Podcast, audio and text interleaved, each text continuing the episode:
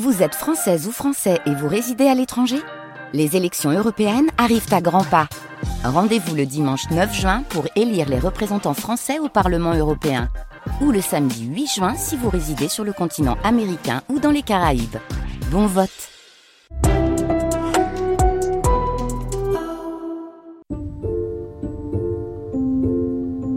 Les nuits de France Culture. Nuits de France Culture, une mémoire radiophonique.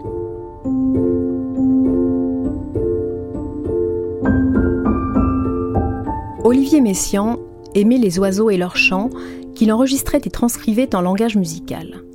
Ces chants, on les retrouve dans bon nombre de ses œuvres. Dans l'archive qui suit, il est abondamment question des oiseaux de Messiaen. C'était en décembre 1978, dans les Samedis de France Culture, où Claude Samuel saluait Olivier Messiaen, qui fêtait alors ses 70 ans. Celui qui, déjà de son vivant, était considéré comme l'un des musiciens majeurs du XXe siècle, évoquait notamment sa formation, son œuvre profane et liturgique, son rôle de pédagogue dans sa classe de composition et sa passion pour le Japon et sa culture. Disparu en 1992, Olivier Messiaen repose dans le cimetière de Saint-Théophray, un petit village de l'Isère, sous une stèle, en forme d'oiseau.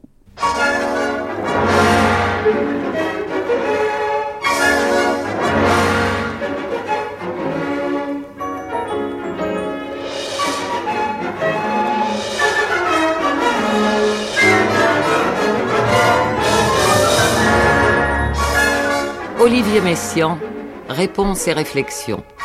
Une émission de Claude Samuel. Assistante Dina Ponti. Collaboration technique Claude Jubier.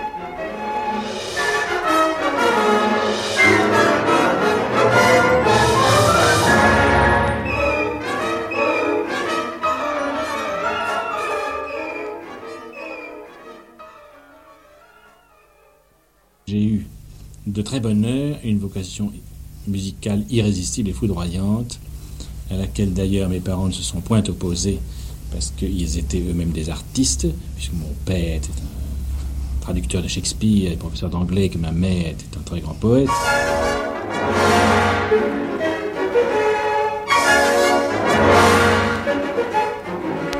Je dirais, j'ai pétri ce petit monde humain, sous ce front dont la courbe est une aurore étroite, j'ai logé l'univers rajeuni qui miroite et qui lave d'azur les chagrins pluvieux.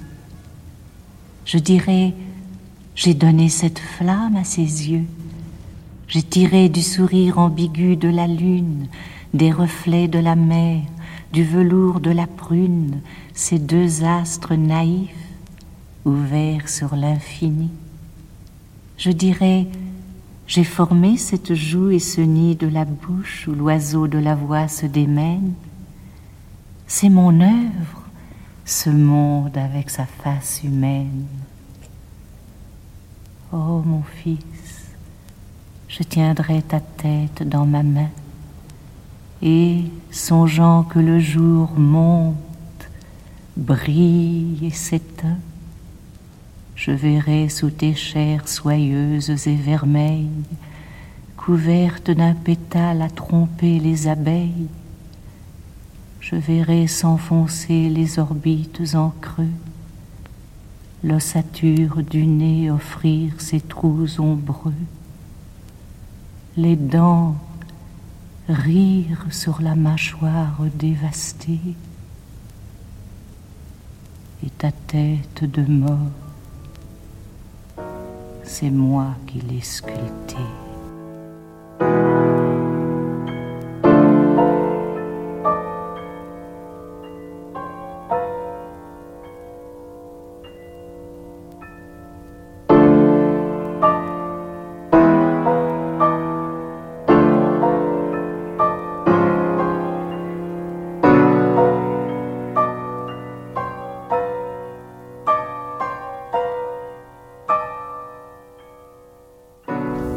J'ai donc appris, on peut dire, le piano tout seul euh, pendant la guerre de 14, lorsque je me trouvais à Grenoble.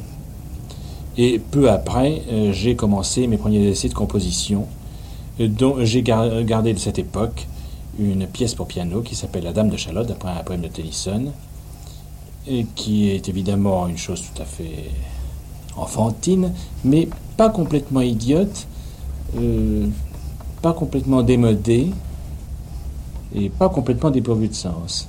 Je la regarde encore avec un certain attendrissement.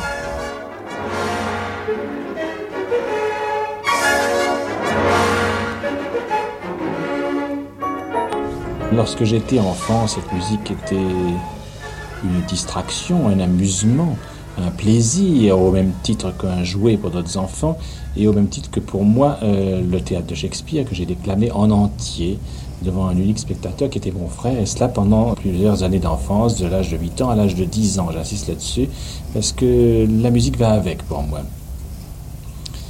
Alors maintenant, bien sûr, j'écris en professionnel, euh, pas euh, tout le temps et, aux heures de, délassement comme autrefois, euh, mais au contraire, je suis obligé de, défendre, de défendre férocement les époques de travail qui sont l'été généralement. Et ça n'a plus la même naïveté. en effet, je compose pour défendre quelque chose, pour exprimer quelque chose, pour situer quelque chose. Et chaque nouvelle œuvre pose évidemment de nouveaux problèmes, d'autant plus terribles à notre époque, qu'il y a des quantités d'esthétique euh, pour lesquelles on se bat et que j'essaye de les connaître toutes et d'être tout à fait en dehors des unes et des autres.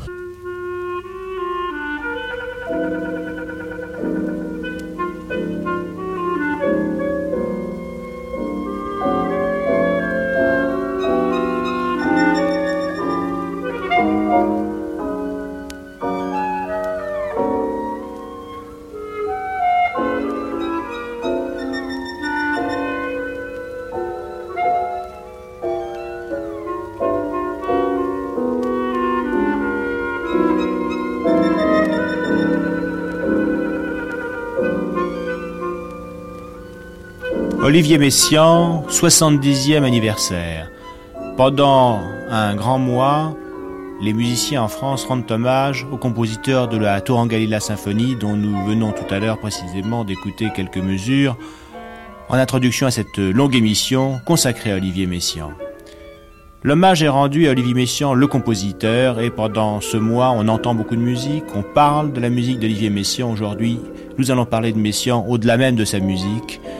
Nous allons parler des grandes constantes de la vie d'Olivier Messiaen, des événements qui se sont déroulés au cours de cette existence et qui font que sa carrière de compositeur ne ressemble pas à celle de tant d'autres musiciens.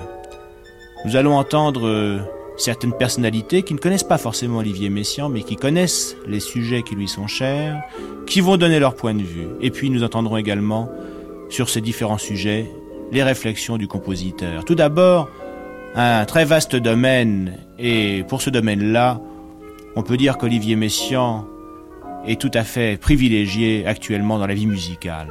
En effet, quel autre compositeur de notre époque a fait comme lui la quête de la nature et dans cette immense nature la quête des chants d'oiseaux? Non seulement il s'est intéressé aux chants d'oiseaux, mais il s'est intéressé profondément à l'ornithologie. Et il a connu un ornithologue qui nous parle maintenant. Cet ornithologue, c'est Robert Daniel Etchekoper, qui est directeur du Centre de recherche sur les migrations des mammifères et des oiseaux.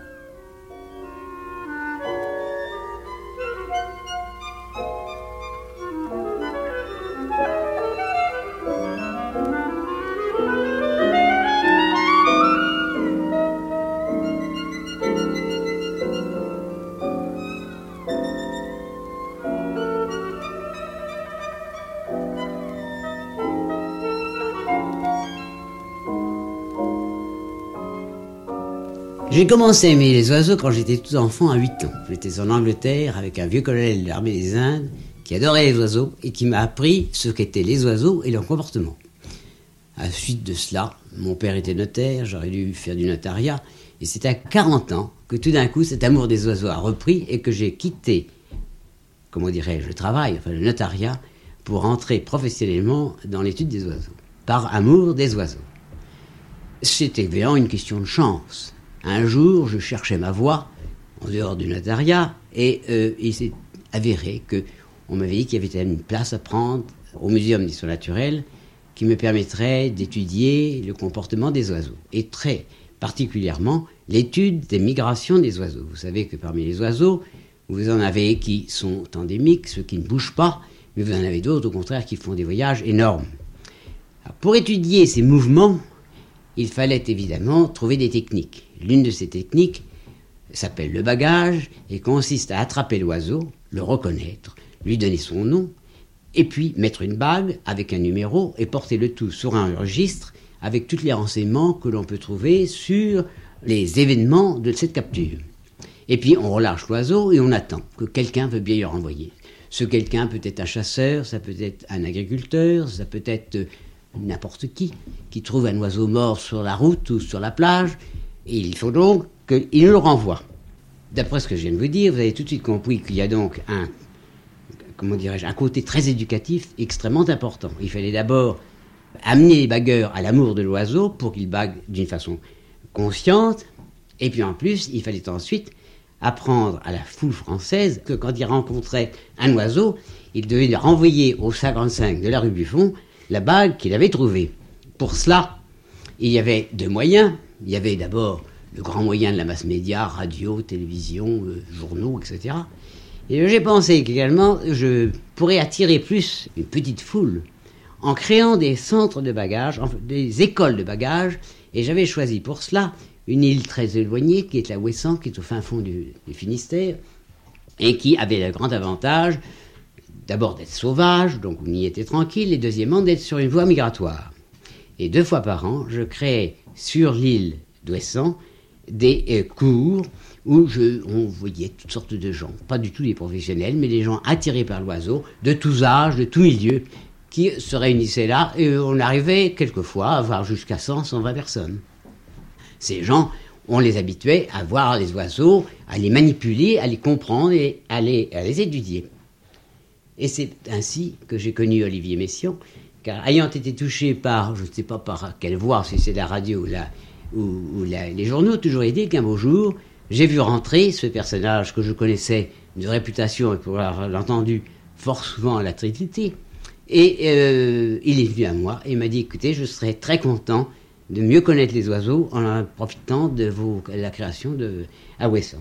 Et c'est ainsi que, au prochain camp, j'ai pu vivre pendant une quinzaine de jours avec euh, Olivier Messiaen lui-même sur cette île et les mettre au courant de la façon dont nous étudions les oiseaux. Il était votre élève, en somme. Il était un peu mon élève pour l'ornithologie seulement. Bah, bon élève. Excellent élève. Excellent élève et charmant élève par marché parce que il avait un contact très facile. Il fallait qu'il soit facile parce qu'il était entouré de jeunes, euh, quelquefois un peu bruyants, euh, pas du tout dans ce, comment dirait euh, ses idées ni quoi que ce soit. Et il s'y était mis très bien. Il s'y était mis très bien. Pour vous en donner une idée, cette façon d'étudier consistait à se promener avec lui dans l'île d'Ouessant. Alors, de temps en temps, il me disait Qu'est-ce que c'est que cet oiseau? Alors, pour lui donner des notions scientifiques, je lui disais Ça, c'est un, c'est un Larus argentatus. Alors, rien que ce nom l'amusait et il le notait en musique. Ce qui m'étonnait un peu, évidemment. Alors, à un autre moment, il me disait Qu'est-ce que c'est que cette plante? Je répondais quand je pouvais Quelle heure est-il? Et tout ça, à chaque fois, était noté en musique sur ces papiers. Un coup de vent arrivait, les papiers fichaient le camp. c'était tous mes jeunes qui étaient chargés de courir après dans la lande pour, rattraper les papiers. C'est vous dire que le contact était très humain, très facile. C'est comme ça que j'ai appris à le connaître, à le connaître et à faire, je n'ose pas dire un ami, parce que malheureusement, euh, les circonstances de l'existence font que nous ne le rencontrions pas très souvent. Étant donné qu'il voyageait énormément, il allait rechercher ses rythmes nouveaux au Japon, au Brésil ou, en, Indonésie. Moi aussi, de mon côté, j'allais au Japon pas pour exactement les mêmes raisons. J'allais en Indonésie et évidemment, quand nous nous rencontrions à Paris, nous avions des tas de choses à nous raconter, des tas de points communs. Mais pour vous qui êtes un homme de science, est-ce que la démarche poétique d'un compositeur qui s'intéresse aux oiseaux n'était pas un petit peu étonnante et peut-être un peu frustrante Frustrante sûrement pas, étonnante bien sûr. Mais euh, les ornithologistes savent apprécier la poésie. Vous savez, l'oiseau est lui-même une chose assez poétique. Je sais que de plus en plus, quand on s'enfonce dans les sciences, on devient de plus en plus technicien et de moins en moins poète, évidemment. Mais il faut reconnaître que malgré tout, l'oiseau permet des évasions et que nous sommes loin d'ignorer euh, St. John Perse, euh, Livingstone, etc. Donc, euh, ce qui m'amusait, c'était de penser que Larius Argentatus, comme je vous le disais tout à l'heure, pouvait évoquer chez notre musicien une notation sur ces quatre lignes. J'ai très souvent entendu Messiaen dire que les migrations, vous avez fait allusion aux migrations il y a quelques instants, c'est resté un des grands mystères. Est-ce que pour vous, scientifique, c'est aussi encore un grand mystère? Si vous en cherchez la motivation, oui. Nous pouvons dire que l'oiseau va d'un pays dans l'autre pour chercher un climat qui lui est infavorable, lequel climat euh, augmente la, la, nourriture qui sera mise à sa disposition, notamment à l'époque de la reproduction où il aura 3, 4, 5 becs à, nourrir, alors qu'autrement il est seul. Ça, nous le comprenons. Il y a des choses que nous ne comprenons pas. Ainsi, on raconte toujours l'histoire de, de, ces hirondelles que l'on avait gardées. Des jeunes hirondelles qui étaient au nid, on les avait gardées on avait empêché de suivre les parents lors de leur migration. On les a lâchés un mois après. Et il paraît, qu'on a retrouvé ces jeunes en Afrique du Sud où étaient déjà parvenus les parents. Comment ces bêtes sont-elles arrivées à faire ce, voyage? Euh, Nous ne pouvons pas l'expliquer. Je ne sais pas. On peut penser qu'il y a encore des radiations que nous ne connaissons pas, qui sont perceptibles pour les oiseaux, c'est une suggestion, c'est une hypothèse, ça n'a jamais été encore vérifié, et pour cause, puisque nous ne connaissons pas, les, nous ne connaissons pas ces ondes. Et est-ce que l'ornithologue que vous êtes s'intéresse au chant des oiseaux euh, sur un plan purement scientifique, alors pas poétique? Indubitablement. Euh, le chant des oiseaux est extrêmement utile pour le reconnaître dans la nature. Très souvent, on ne voit pas l'oiseau, on le reconnaît par son chant. Et on arrive maintenant, même quand on connaît, quand on étudie le chant, sur le plan scientifique, on peut déterminer certaines choses. C'est ainsi par exemple que euh, si j'entends un chant de merle à 6 heures du soir, c'est pas l'heure qui m'indique qu'il va se coucher, c'est son chant. Il a un cri spécial qui, m'indique qu'il cherche l'emplacement où il va passer la nuit. Euh, c'est un exemple, mais enfin il y a des quantités de choses. Je crois qu'on doit pouvoir, après des recherches plus approfondies, euh, définir ce que pense l'oiseau, si je puis dire, enfin, ce qu'il va faire ou pourquoi il le fait. Et peut-être que même que dans son champ nuptial, on arrivera à déterminer certaines notes qui expliqueront certaines choses. Sans pour cela euh, vouloir faire de la, du romantisme. Est-ce qu'il y a un rapport entre le comportement d'un oiseau et la nature de son chant Ah bah bien sûr. Il est certain que quand il y a des cris de frayeur, qui sont, la frayeur provoque le départ de l'oiseau, qui provoque certains cris qui sont tout à fait particuliers. Oui, mais je veux dire par rapport aux différents oiseaux. Il y a des oiseaux qui ont des chants très élaborés, ça je le sais parce que j'ai lu les textes d'Olivier Messiaen. Il y en a d'autres qui ont des chants beaucoup moins intéressants. Est-ce qu'on peut en déduire une sorte de, j'allais dire, évolution dans... Non. Non. Non, euh, il est un fait que la plupart des très beaux oiseaux ont des chants affreux. Le pan, vous connaissez le cri du pan, avouez qu'il n'est pas spécialement mélodieux, qu'il est même quelquefois odieux le matin quand on a envie de dormir, et qu'il y en a une vingtaine, comme il y en a dans les parcs zoologiques, qu'il y en a une vingtaine à votre fenêtre, et qu'il vous empêche de fermer, l'œil.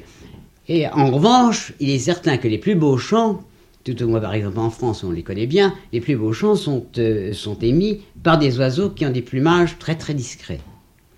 Et alors pour en revenir à votre question, il est très certain qu'il y, a des, euh, il y a des oiseaux que l'on entend beaucoup plus souvent qu'on le voit, et pour une oreille exercée, je sais que dans mon entourage, j'ai par exemple un rossignol, on ne voit jamais le rossignol, mais on l'entend tout le temps.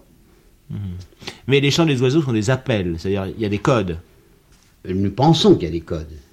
Mais euh, comme je vous le disais tout à l'heure, il y a dans certaines circonstances des chants particuliers, mais il y a quelquefois des chants qui sont très élaborés, qui ne, qui ne se répètent pas, qui sont constamment nouveaux. Je crois qu'il y a également dans le chant une éducation.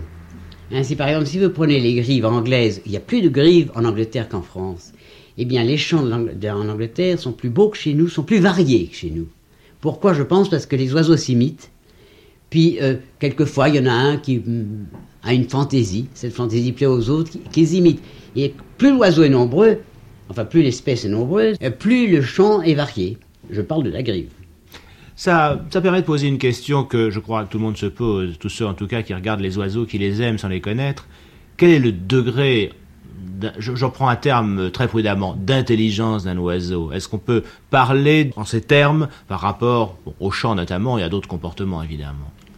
Euh, Je crois que l'on peut répondre qu'il y a dans la classe des oiseaux, parmi tous les oiseaux, on a déjà classé ces oiseaux par ordre d'intelligence.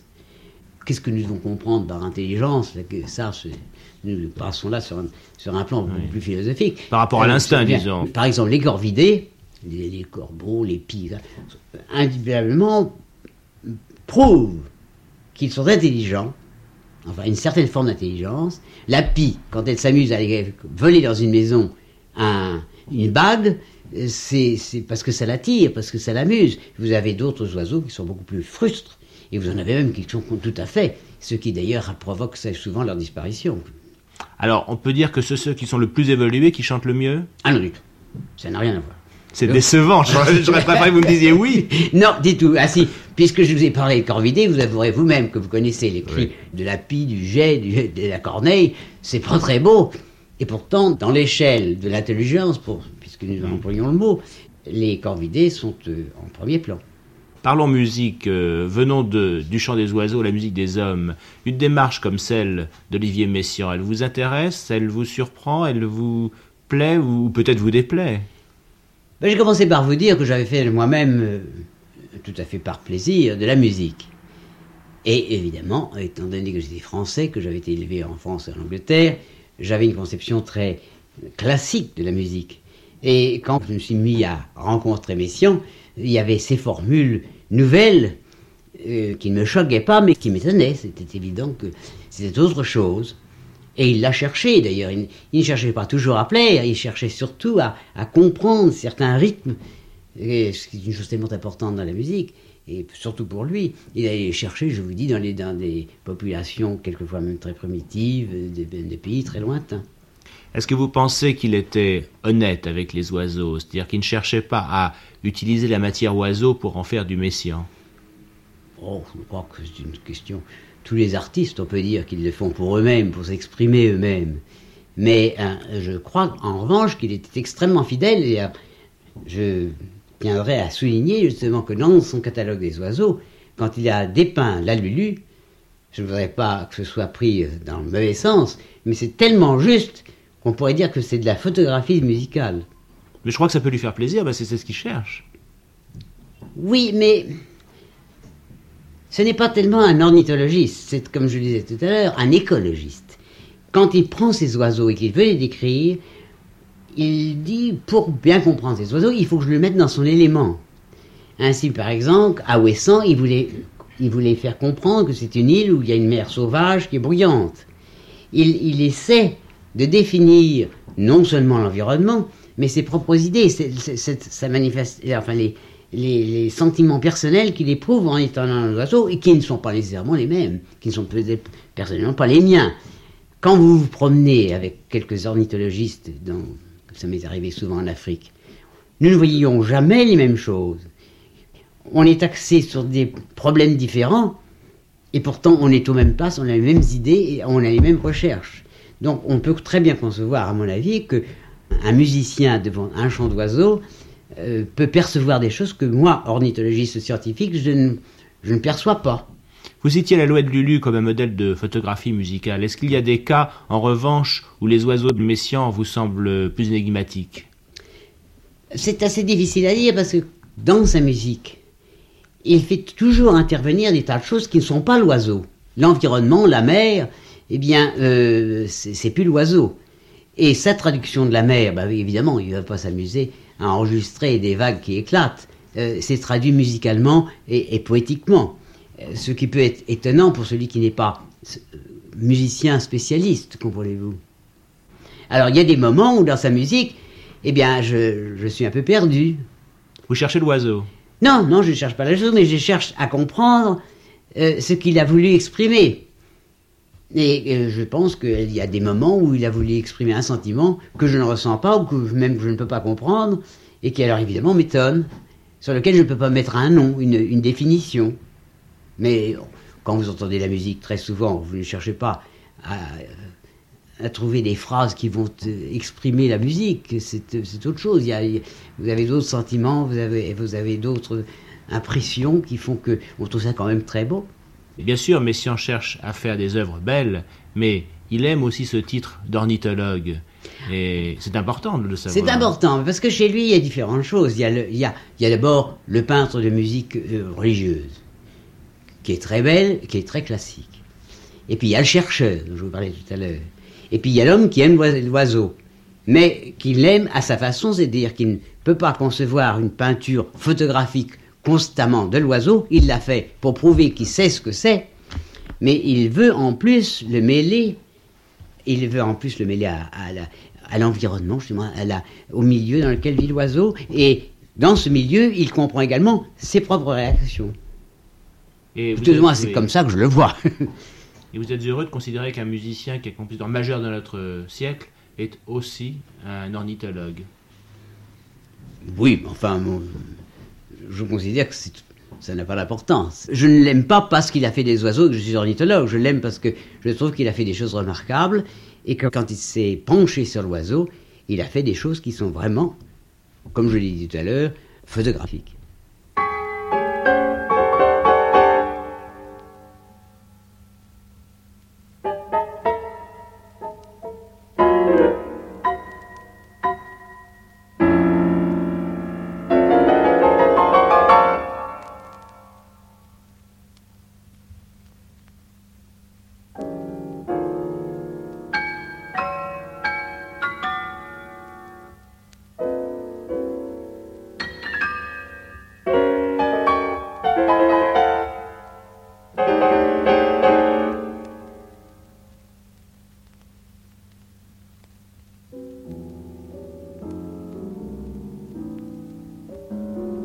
La Bouscarle, cinquième livre du catalogue d'oiseaux. Après l'opinion du professeur Etchekopar, voici le point de vue d'Olivier Messiaen.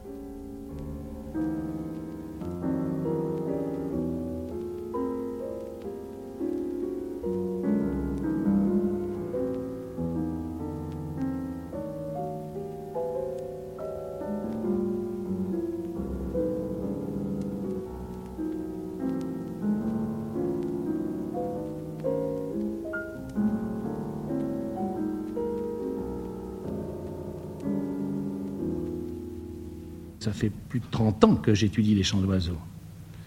Que je les étudie vraiment, parce que je suis déjà un vieux monsieur et j'ai commencé quand j'avais 18 ans. Alors, vous voyez, ça fait très longtemps.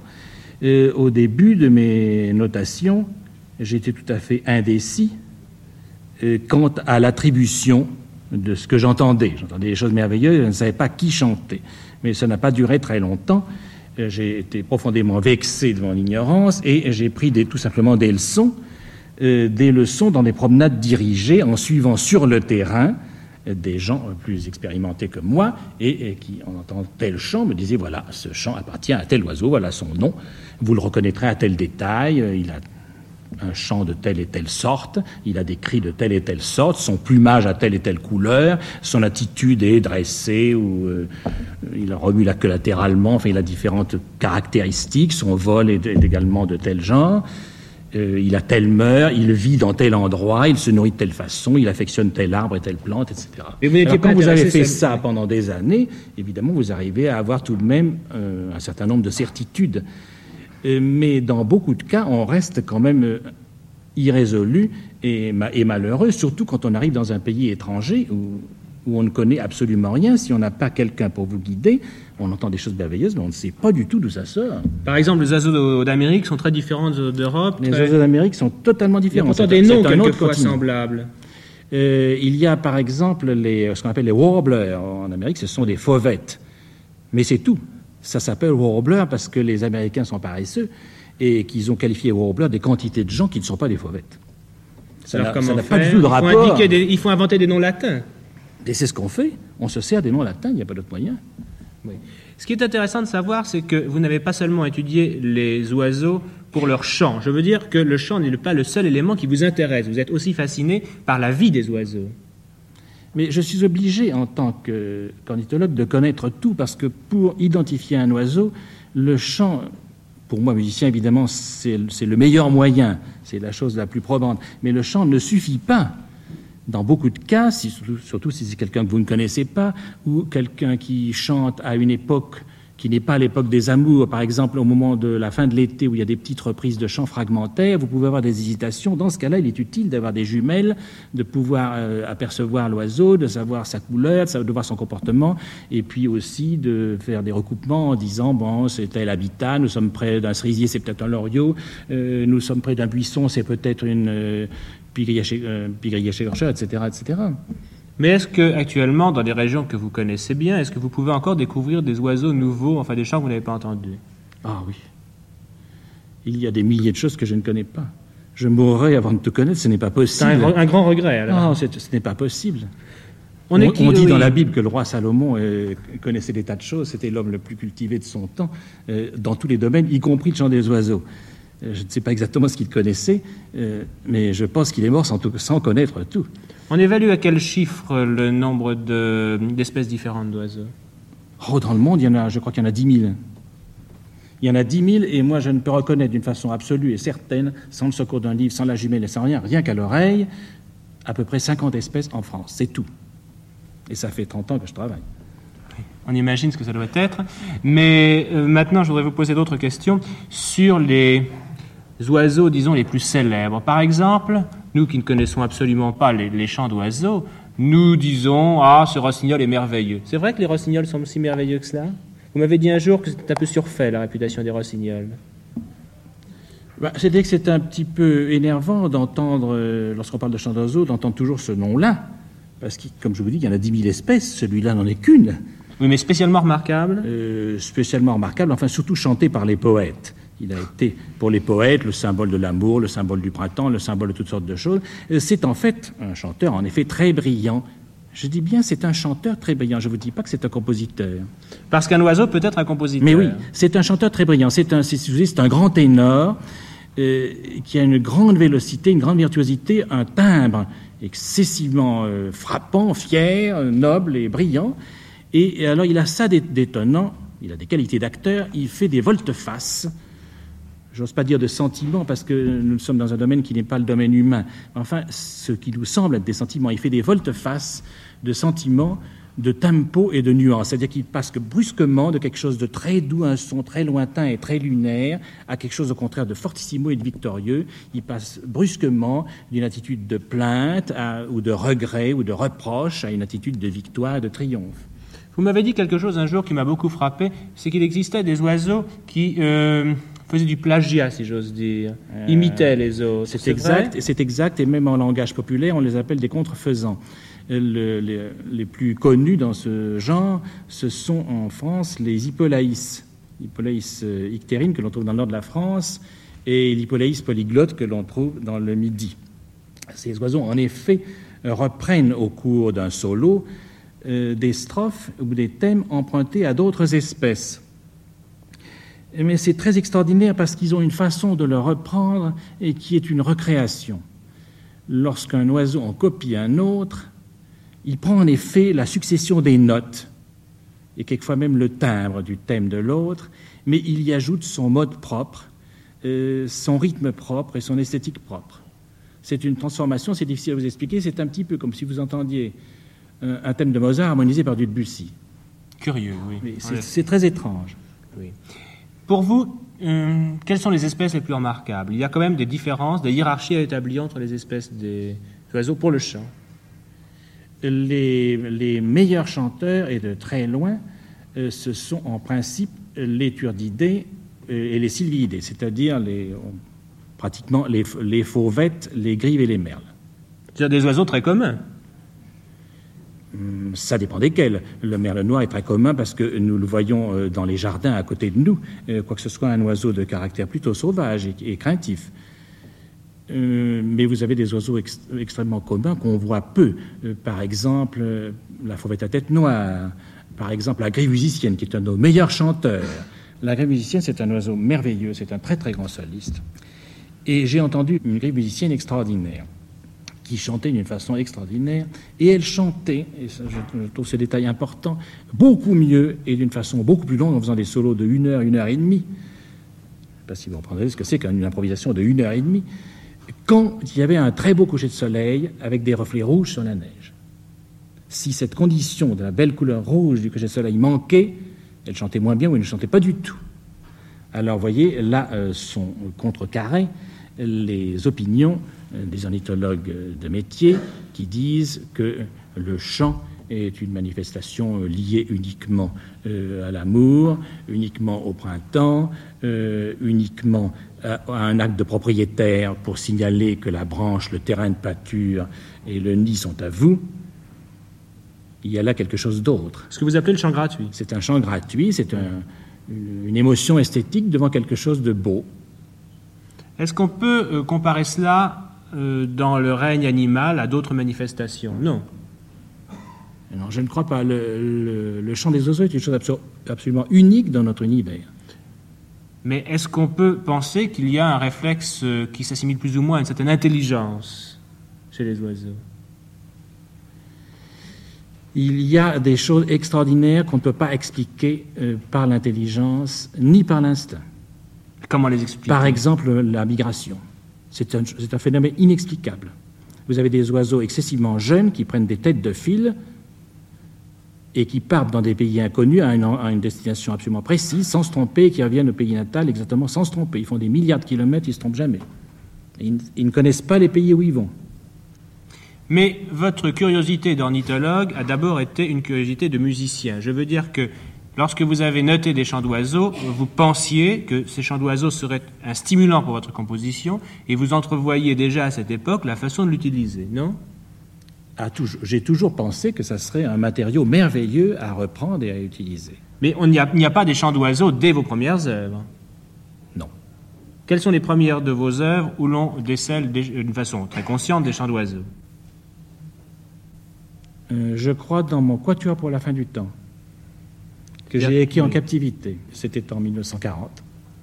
Et maintenant, vous ne pourriez pas concevoir une œuvre sans y incorporer des chants d'oiseaux Si, tout de même. Mais toutes vos œuvres, pourtant, utilisent des chants d'oiseaux depuis quelques années euh, Presque toutes, oui. Oui. Pas complètement, pas constamment, mais enfin, ça fait, partie, ça fait partie de bons matériaux, au même titre que les rythmes de l'Inde, que, enfin, que beaucoup d'autres choses. Oui, et de quelle façon... C'est un matériau familier. Mais de quelle façon l'utilisez-vous? C'est-à-dire que pour vous, le chant d'oiseau n'est pas le seul matériau, c'est-à-dire qu'il y a tout un paysage d'oiseaux. Je crois que cette notion de paysage d'oiseaux est très importante pour comprendre vos œuvres. Le fait que vous, vous racontez presque une histoire sous le titre du Traquerieur ou de la Reçoit des Farvates.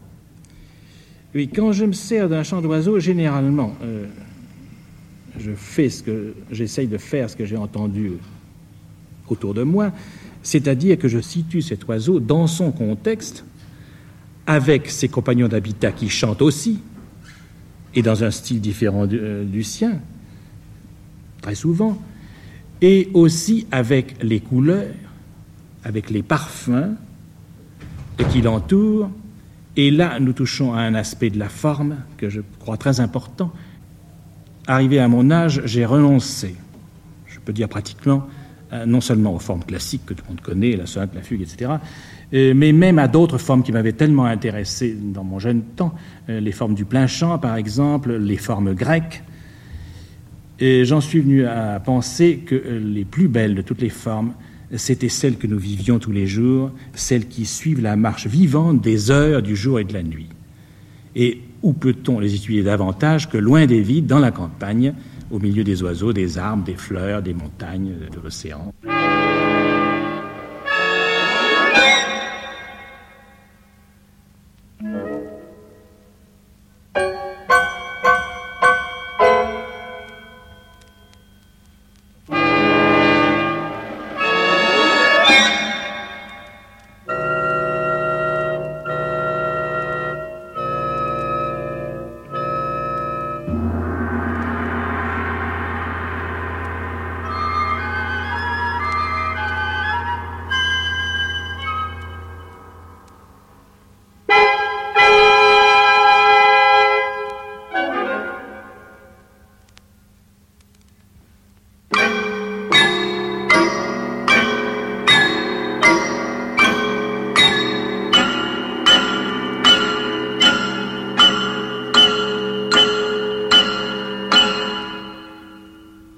Dans ces oiseaux exotiques pour piano solo, deux clarinettes, xylophone et orchestre, Vous reconnaissez sûrement le Ménat hindou, le Verdun à Frondor, le Troupial de Baltimore, le Tétras Cupidon des prairies, ou encore ce chamas des Indes noir bleuté au ventre orangé, à la longue queue étagée blanche et noire.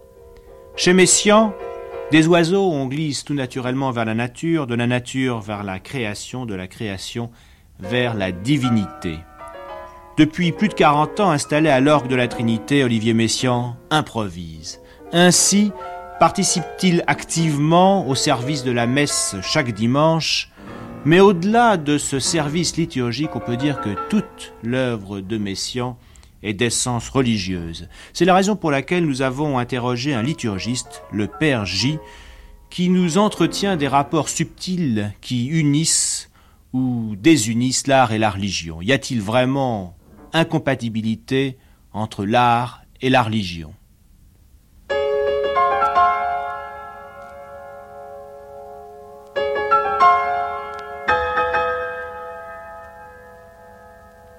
Il me semble que non, si l'artiste, en tout cas, ce qui est le cas de Messiaen, est un artiste chrétien et euh, entre de toute sa foi et de son génie artistique euh, dans sa religion.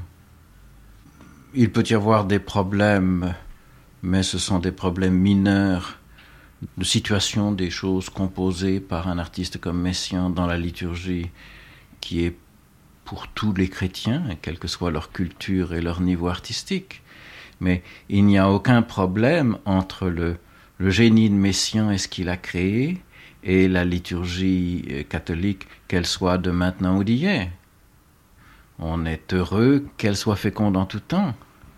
Et il me semble que exactement la même raison qui rend euh, ceux qui aiment la musique et ceux qui aiment Messiaen heureux que Messiaen ait créé aujourd'hui, euh, rend le liturgiste et les chrétiens heureux que la liturgie fasse place à des choses nouvelles, fasse place à notre langue, fasse place aux créations de notre temps peut-être qu'un des grands problèmes de la liturgie et de la culture en général est de ne rien perdre d'important de, son propre héritage, mais en même temps de ne pas dire que le présent et l'avenir se limitent à cet héritage. Et comme liturgiste, je suis aussi heureux de ce que Messiaen a fait, fait, fera, que que de la liturgie rénovée de maintenant. Il me semble que les, les mêmes motifs profonds font aimer l'un et l'autre. Mais en dehors du cas de Messiaen, même en dehors du cas de la musique, puisqu'il existe des insertions artistiques au niveau, sinon de la liturgie, du moins au niveau de la religion, euh, sous des formes multiples, que ce soit la peinture, la sculpture, l'architecture, aussi bien que la musique, est-ce que vous n'êtes pas un peu choqué de constater que ces manifestations artistiques, qui sont le complément, ou peut-être le support d'une certaine liturgie, sont souvent admirées pour elles-mêmes, c'est-à-dire que le chrétien, et au-delà du chrétien d'ailleurs, c'est vrai dans toutes les religions, on s'aperçoit que quelqu'un qui vient dans un lieu sacré pour prier, peut-être, je ne dis pas dérangé ou troublé, mais son attention peut être captée par autre chose qui lui fait oublier l'objet premier. Là, il faut distinguer. D'une part, le principe, je crois, de toute liturgie catholique, chrétienne, et comme l'a répété le, Concile Vatican II, que la musique a un très noble service envers la liturgie, nobile ministerium. C'est un service. Et tout service comporte, je dirais pas seulement des contraintes, mais un vouloir profond de, de servir quelque chose qui est plus grand, en tout cas de servir Dieu, d'être une prière. Et non seulement de servir Dieu et d'être une prière, mais de servir la prière de tout un peuple. Et d'une certaine manière, la tâche de la liturgie rappelle à tout artiste que le, le meilleur, le plus profond, le plus original de son génie est au service de de ceux qui peut-être ne le comprennent pas encore. un grand artiste peut attendre que son temps le reconnaisse. Un grand musicien dans la liturgie, je ne sais pas s'il peut attendre. Pas toujours. D'une certaine manière, la liturgie est à la fois le, le plus grand trésor de la culture occidentale, mais en même temps, et en une sorte de nécessité, le plus populaire. Et j'imagine que M. Messiaen, qui est depuis si longues années l'organiste d'une paroisse, sait cela et l'a appris, je ne sais pas s'il faut dire coûteusement, mais en tout cas avec sa profondeur de chrétien. Mais on ne peut pas empêcher un artiste qui euh, écrit, qui compose, qui édifie, pour répondre à sa foi et pour un culte et pour une liturgie, d'avoir également des soucis esthétiques. Non, bien sûr. Et ces soucis bien sûr, mais si ces soucis esthétiques sont très élaborés, hors des canons en usage, à ce moment-là, est-ce qu'ils ne risquent pas de perturber le déroulement normal d'un culte? Probablement. Et dans ce cas-là, il faut accepter de ne pas être le seul. Même un génie a des limites par rapport à une expression populaire. Je ne sais pas si euh, ceux qui aiment Messiaen aiment Minuit chrétien. Et cependant, euh, même si d'autres chrétiens, d'autres prêtres n'aiment pas Minuit chrétien, je ne sais pas si j'aurais le courage de le refuser au peuple chrétien. Pour qui c'est une prière, même si c'est une prière assez datée et probablement pas du tout comparable aux créations du génie. Mais est-ce qu'au-delà du culte et de la liturgie, on ne peut pas imaginer que l'œuvre religieuse, qui n'est pas forcément l'œuvre liturgique, euh, prend une place ailleurs, bien entendu, dans les salles de concert par exemple, et à ce moment-là, a un rayonnement religieux aussi beaucoup plus intense, oui, plus vaste. Bien sûr. N'est-ce pas le cas de Messiaen? Si, justement. Je trouve que c'est très bien. Parce qu'une partie de son œuvre est liturgique, une autre partie n'est pas écrite euh, pour le service liturgique, mais néanmoins répond à la même foi. Et il peut y avoir, pour prendre un autre cas que celui de Messiaen, de grandes créations musicales euh, des derniers siècles qui ont été écrites avec l'intention de servir à la liturgie, qui, ne serait-ce que par leur ampleur immense, ne peuvent nulle part servir dans la liturgie aujourd'hui et qui cependant ont une valeur religieuse extraordinaire. Mais quand on constate, quand on considère les, œuvres de musique sacrées du dernier siècle, par exemple, on s'aperçoit que dans la plupart des cas, elles ont été écrites dans un langage extrêmement traditionnel, pour ne pas dire conventionnel, et que finalement, l'histoire de la musique les retient assez peu. Et justement, Messiaen est sûrement une exception. Brusquement, on voit un musicien qui, même au service du culte, éclate. Alors, est-ce qu'on ne peut pas dire que trop de musiciens ont essayé, pour servir le culte, disons, d'annihiler leur personnalité, ou bien de faire conventionnel pour être mieux compris? Là, c'est une question à poser aux musiciens plutôt qu'aux liturgistes. Alors, pensez-vous que et c'est un problème tout à fait actuel, n'est-ce pas, euh, dans toutes les nouvelles formes de, euh, de musique destinée au culte. Est-ce que vous pensez que la musique doit justement essayer de viser à toucher le plus grand nombre, quitte à sacrifier certaines normes esthétiques? Je ne sais pas si c'est un sacrifice volontaire. Ça dépend de la qualité des musiciens eux-mêmes. Mais je voudrais dire, au risque de déplacer un peu le problème, que ce qu'un liturgiste très peu compétent en musique admire chez Messiaen, c'est que comme chrétien, comme croyant, comme mystique peut-être, il s'est nourri de manière profonde et donc pas du tout conventionnelle de la liturgie catholique. Et je ne doute pas que la liturgie telle qu'elle est maintenant, dans ses valeurs profondes, euh, peut nourrir des messiens et, d'autres ensuite euh, de manière inconventionnelle, profonde et originale. Mais pour un messian, dans combien d'autres lieux de culte il n'y a pas un messian Il n'y a même pas ce que nous pouvons appeler l'art contemporain, mais il y a par exemple des, des musiques qui ressemblent aux musiques de variété ou de jazz. Croyez-vous qu'il n'en a jamais été autrement? Oui, on peut imaginer que c'était l'équivalent de nos musiques d'aujourd'hui qui étaient en usage à l'époque. Il me semble que quand Messiaen était jeune, quand moi-même j'étais plus jeune, la qualité de la musique n'était pas égale non plus, et que la principale différence était que dans la grande majorité des célébrations liturgiques, personne ne chantait du tout. Les défauts que vous reconnaissez, que je suis d'accord pour reconnaître à ce qu'on chante dans les églises, ne tiennent pas à la liturgie, elles tiennent à la, à la sensibilité musicale de la population. Bien sûr, mais on reconnaît donc des carences à sa sensibilité et on est obligé euh, de faire entendre des œuvres qui sont d'un niveau esthétique ou artistique inférieur. J'aime pas ce terme, mais enfin, euh, je crois qu'on est obligé de l'employer. Et est-ce qu'on ne conforte pas cette sensibilité davantage en utilisant ce langage?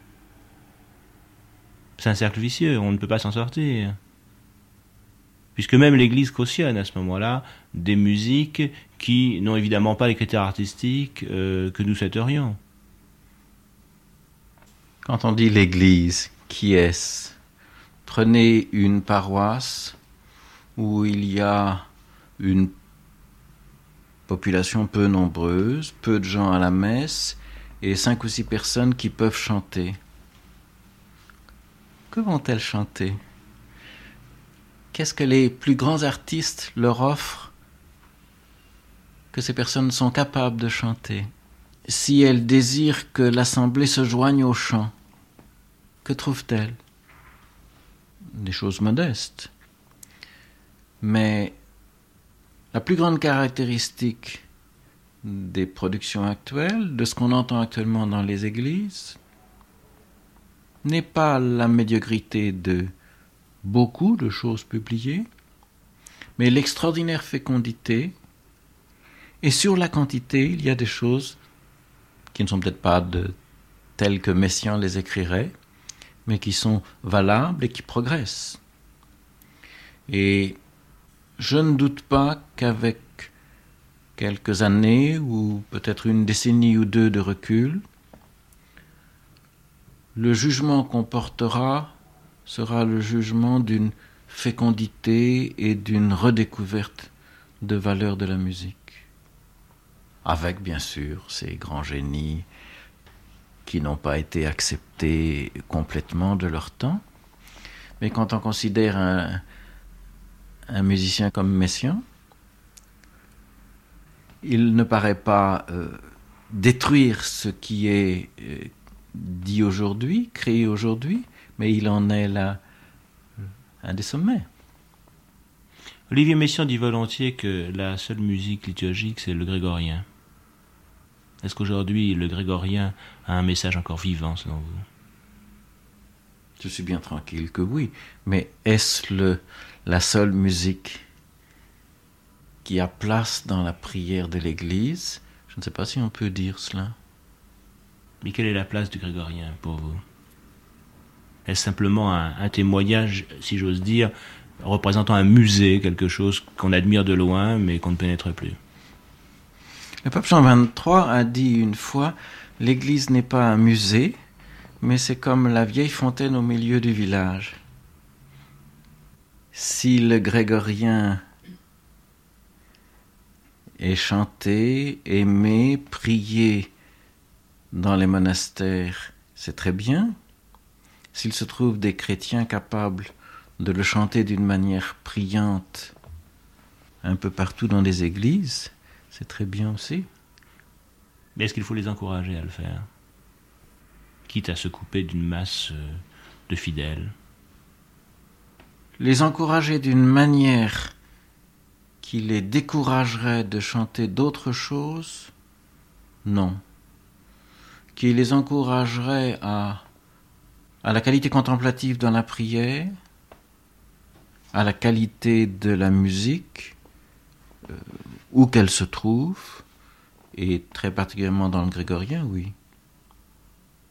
Lorsque Messiaen a été nommé organiste à la Trinité, il était très jeune, il avait déjà son propre langage, un langage moderne, qui a étonné, effaré, dit-il, parfois les fidèles. Mais les fidèles qu'il retrouve régulièrement, puisqu'il servait régulièrement les offices, se sont, si j'ose dire, habitués. Et puis, il est devenu un compositeur majeur de notre temps, et de nombreuses autres personnes qui ne sont pas des fidèles, qui étaient souvent par exemple des mélomanes, sont venus aussi à la Trinité, surtout pour écouter la musique. Est-ce que cela vous choque? Non, à condition qu'un qu'un éventuel jeune messian de maintenant ne soit pas renvoyé dans les ténèbres extérieures s'il existe ou s'il apparaît un jour au nom de Messian. Mais que l'Église soit envahie par des curieux, n'est-ce pas un peu gênant Sont-ils vraiment des curieux? Si c'est un snobisme, vous serez facilement d'accord avec moi pour dire qu'il faut non pas lutter contre, mais lui proposer une autre profondeur.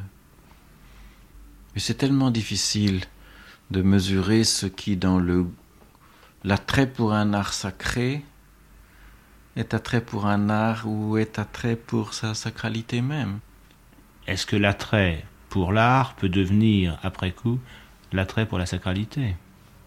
Est-ce que ce cheminement est sûrement souhaitable, mais est-il euh, imaginable, est-il euh, courant? J'oserais, ou je risquerais, cette affirmation qu'il y en a presque toujours quelque chose, et pour moi, chrétien, cette sacralité est un, un petit nom ou une expression mêlée de pudeur, ce qui est très bien, d'un certain attrait pour la foi. Donc le cheminement est positif. Pourquoi ne serait-il pas?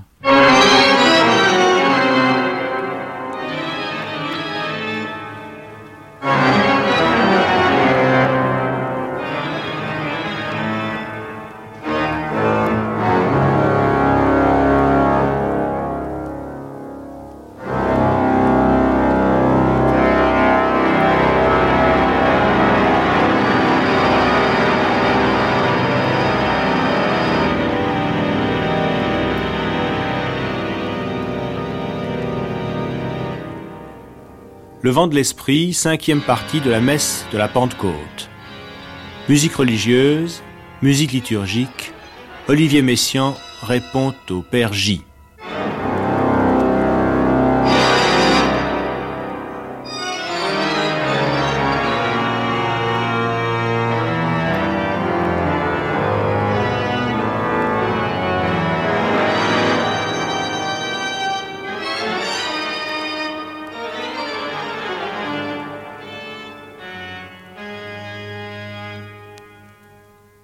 question langage, esthétique et la question du sentiment exprimé sont deux domaines assez différents, je crois. Euh, la preuve en est que certains musiciens très connus, je prends Mozart par exemple, ont pu utiliser exactement le même langage euh, pour des œuvres à tendance très profane et pour des œuvres à tendance très religieuse. Et ma foi, ils ont réussi dans les deux cas euh, sans modifier tellement pour cela leur, leur, canon esthétique. Et vous de même, lorsque vous écrivez une œuvre liturgique et lorsque vous écrivez une œuvre profane, vous utilisez les mêmes moyens de langage euh, À peu près. Ça a d'ailleurs été une occasion de scandale pour certains. Et je ne vois d'ailleurs guère moyen de faire autrement. Parce qu'on on est tout un, on a tout un langage. On ne peut pas au cours d'une vie, adopter différentes esthétiques sous prétexte qu'on change de sujet et de choses à exprimer. Oui, mais je crois qu'il y a deux positions pour un musicien catholique en face d'une œuvre musicale. La première consiste à faire des œuvres liturgiques qui sont utilisées dans une liturgie. La seconde consiste à faire des œuvres de caractère religieux, mais des œuvres de concert. Et je crois que l'on trouve ces deux tendances chez vous. Euh, des œuvres liturgiques, il faut encore entendre ce mot-là dans son sens total, il y a d'abord l'œuvre liturgique euh, parfaitement adaptée aux besoins du culte, euh, ce qui est le cas d'une messe traditionnelle avec un Kyrie, un Gloria, un Sanctus, etc. Eh bien, figurez-vous, je n'en ai jamais écrit. Euh, j'ai écrit en, tout et pour tout des œuvres d'orgue, de grands cycles pour orgue, qui sont jouables pendant un office, mais pendant une messe basse, qui s'adapte autant que possible aux divisions de durée d'une messe basse, mais elle ne comporte pas de chant, et elle ne s'adapte donc pas à des textes latins euh, classés canoniques. Euh, d'autre part, j'ai en effet transporté euh, les vérités de la foi au concert. C'est exact, mais lorsque je l'ai fait, je l'ai fait d'une façon liturgique, à telle enseigne que la principale de mes œuvres religieuses de concert s'appelle justement Trois petites liturgies. Ce n'est pas en vain que j'ai utilisé ce titre, parce que je croyais en effet à ce moment-là faire acte liturgique, c'est-à-dire faire transporter en somme une, sorte d'office, une sorte de louange organisée au concert. Et ça a été, je crois, encore une fois une raison de scandale pour certains, mais ma principale originalité, c'est d'avoir retiré euh, l'idée de la liturgie catholique des édifices de pierre destinés au culte et de l'avoir transporté dans d'autres édifices qui ne semblaient pas a priori faits pour recevoir ce genre de musique et ce genre de louange et, qui finalement l'ont très bien reçu. Mais prenons le cas justement des petites liturgies. Préférez-vous que ces petites liturgies soient jouées dans une salle de concert ou dans une église? Elles sont à sa place dans l'une et dans l'autre.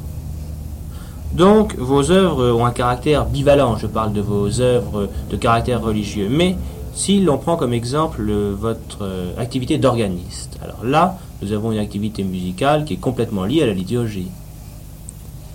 Et bien sûr, puisque, comme je vous l'ai dit tout à l'heure, les cycles pour orgue que j'ai écrits peuvent se jouer au cours d'une messe basse et donc s'adapter aux différentes divisions de durée de l'office. Et vous êtes devenu organiste à cause de cette foi catholique préexistante, je pense. Eh bien non, euh, c'est assez extraordinaire, mais euh, j'ai été pendant des années euh, à la messe, tout simplement en paroissien. Et ce n'est que vers l'âge de 16-17 ans que mon professeur d'harmonie, Jean Gallon, a eu l'idée de me présenter à Marcel Dupré et de me faire commencer l'orgue. Et ceci, non pas parce que j'étais catholique, mais parce qu'il a pressenti en moi des dons d'improvisateur. Je venais d'ailleurs à l'époque d'avoir un prix d'accompagnement au piano. Euh, c'est une classe du conservatoire où on fait non seulement des harmonisations de chants donnés, de passes données au piano directement, mais où en plus on fait du déchiffrage, la transposition d'orchestre, et au fond une, assez, il y a dans tout ça une assez grande part d'improvisation au clavier. Je manifestais des dons de ce côté, comme l'orgue est un instrument destiné par essence à l'improvisation, on m'a donc euh, dirigé vers la classe d'orgue. Évidemment, il y a eu un prix d'orgue, tout naturellement. Euh, je suis entré ensuite dans une église comme, euh, comme fonctionnaire liturgique et comme organiste titulaire. Et cette première église, cette première église, cette première et unique église d'ailleurs a été l'église de la Sainte Trinité à Paris. Vous êtes entré à quel âge? Vous étiez très jeune, je crois. J'étais très jeune, j'avais exactement 22 ans. Vous étiez le, plus jeune organiste de France. Le plus jeune organiste de France. Et depuis cette date, vous n'avez pour ainsi dire pas cessé de mener cette activité d'organiste dans cette église Je l'ai menée, oui, euh, de façon constante et tout à fait sérieuse, c'est-à-dire que je faisais tous les dimanches trois messes et les vêpres, et souvent des convois et des mariages en semaine. Mais sur cet orgue de la Trinité, vous jouiez essentiellement vos pièces pour orgue écrites ou vous improvisiez beaucoup? Eh bien, mes offices étaient par le fait des différents curés qui sont succédés à la Trinité, euh, assez sagement répartis de la façon suivante. Euh, à la grand-messe du dimanche, je faisais seulement du plein chant, harmonisé ou pas harmonisé, selon les cas. À la messe de 11 heures du dimanche, je faisais de la musique classique et romantique. À la messe de midi, toujours du dimanche, j'avais le droit de jouer mes heures. Et enfin, au vêpres de 5 heures, euh, j'étais obligé d'improviser parce que là, on n'a pas le temps de jouer les pièces. Entre les psaumes et pendant le Magnificat, les versets sont excessivement courts et on peut seulement improviser. Et quand vous improvisiez, cette musique d'improvisation était-elle plus proche de celle que vous écrivez ou d'une musique plus classique? Euh, Ma musique d'improvisation était de deux sortes. Elle a été parfois euh, de caractère très classique parce que j'ai été obligé par les circonstances. Il m'est arrivé souvent de faire des pastiches volontaires, des, des faux Mozart, des faux Bach, des faux Schumann, des faux Debussy, euh, parce que je devais continuer dans le même ton, dans le même style qu'un morceau précédemment chanté, par exemple. Vous faisiez pas de faux messiens quelquefois? Non. Mais euh, j'ai tout de même improvisé dans mon style, avec bien sûr des choses de technique très mauvaises, euh, sur ma vieille graisse harmonique et rythmique, et d'autres qui étaient des coups d'inspiration. C'était de la chance, mais ça se produisait tout de même rarement.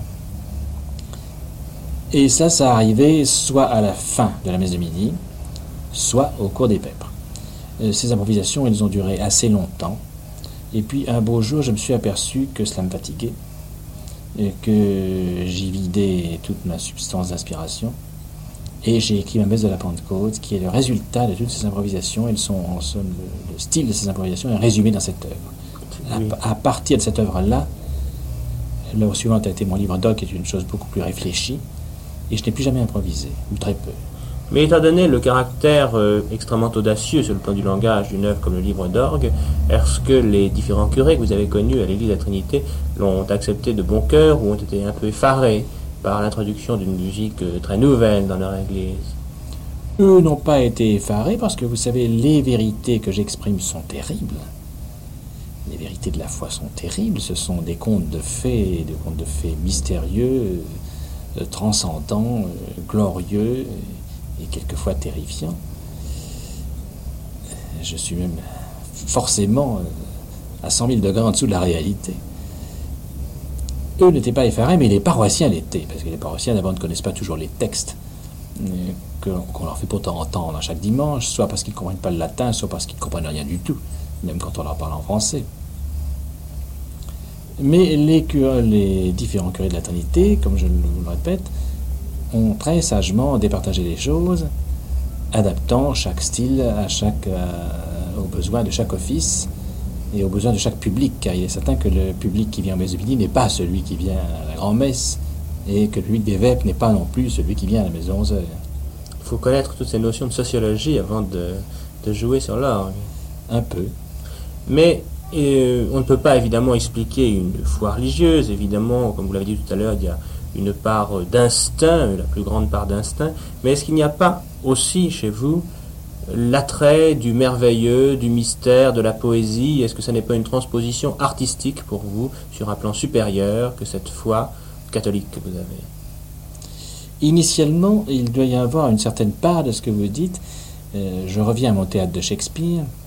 Euh, j'ai donc déclamé étant enfant tout le théâtre de Shakespeare pour un unique spectateur qui était mon frère, et d'autres théâtres aussi, euh, Calderon, Lope de Vega, et le théâtre russe, les Tchekhov en particulier, aussi des théâtres euh, classiques antiques, tous les Sophocles, les Échilles, etc. Mais c'est surtout Shakespeare. Or, vous savez que dans Shakespeare, il y a tout. Il y a non seulement toutes les passions humaines, mais il y a aussi la magie, il y a aussi des sorcières, des, euh, des lutins, des sylphes, des apparitions de toutes sortes. Enfin, c'est un auteur qui développe puissamment l'imagination. J'étais pour m'en tourner vers les contes de fées. Euh, Shakespeare, c'est du super conte de fées par moments. Et c'est surtout, je crois, cela qui m'a, qui m'a marqué euh, beaucoup plus que certains accents désabusés sur la mort et sur l'amour, tels que ceux que l'on trouve dans Hamlet. Un enfant de 8 ans, évidemment, n'y pouvait rien comprendre. Cet attrait du merveilleux, il est certain que je l'ai retrouvé dans les vérités de la foi catholique, décuplé par 100, enfin multiplié par 100, multiplié par 1000. Et au lieu qu'il s'agisse d'une fiction théâtrale, je me trouvais devant une chose qui était proclamée être vraie. C'est bien pour ça que j'ai choisi, j'ai choisi ce qui était vrai, un peu comme le, comme le, Saint-Christophe avant d'être Saint-Christophe, lorsqu'il s'appelait, je crois, Aouferus,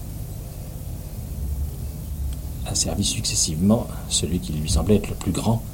Je ne sais plus quel est l'ordre, mais enfin, je crois d'abord la, reine de la volupté, puis le, puis le roi de l'or, puis le prince du mal, et finalement le Christ. Mais vous ne croyez pas que même musicalement, la foi catholique a généralement été exprimée d'une manière un peu fade et que vous, justement, vous avez voulu retrouver une violence qui existe dans les textes sacrés? Bien, je ne l'ai pas retrouvée, elle y était, et je l'ai exprimée telle qu'elle était.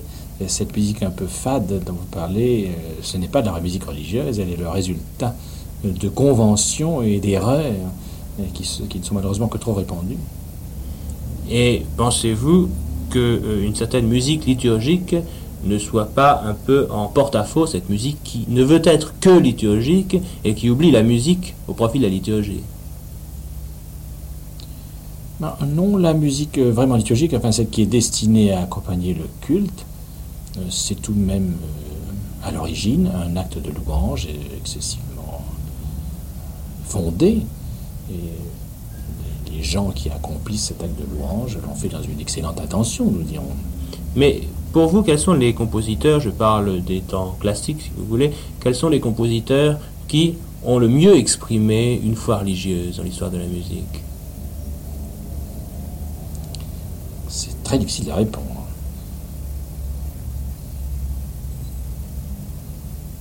il n'y a probablement qu'une seule musique qui soit vraiment religieuse parce qu'elle est détachée de tout aspect extérieur et de toute intention, c'est le plein chant.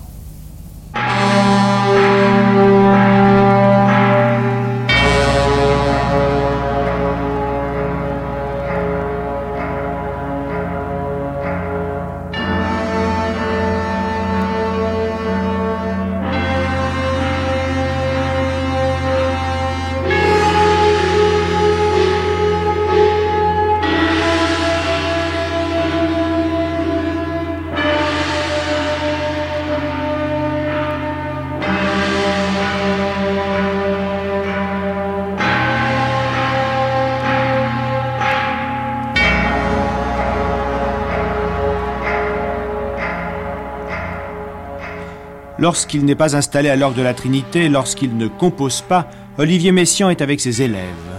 Ou du moins était avec ses élèves, car depuis quelques semaines, atteint par la limite d'âge, il a quitté à regret le Conservatoire de Paris.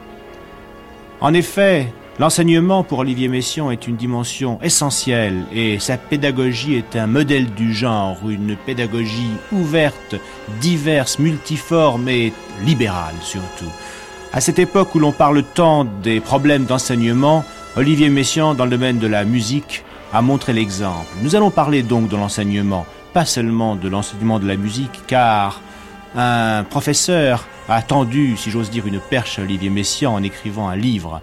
Ce n'est pas un professeur de musique, ce n'est pas un livre de musique, c'est Pierre-Bernard Marquet, et le titre de son livre, très significatif, c'est L'enseignement ne sert à rien.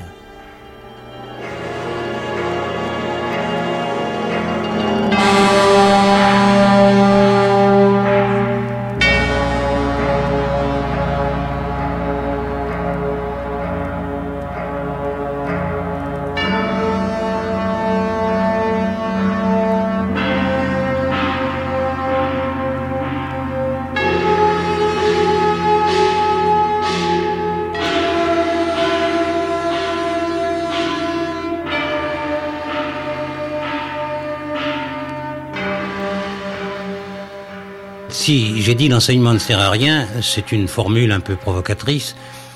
Ça veut dire, et c'est d'ailleurs un peu expliqué dans le cours de l'ouvrage, ça veut dire que les résultats que se propose l'enseignement ne sont pas toujours, et sont même rarement, ceux qu'il atteint, en fait. Je veux dire par là que les buts, les finalités que l'enseignement se, donne sont souvent ou trop ambitieuses, ou euh, trop précise pour que les résultats soient vraiment conformes à ses ambitions. Donc il faut, selon moi, envisager un enseignement peut-être moins ambitieux, plus adapté aux besoins, et à ce moment-là, il sera vraiment utile. Est-ce que c'est un problème de principe ou un problème de personne?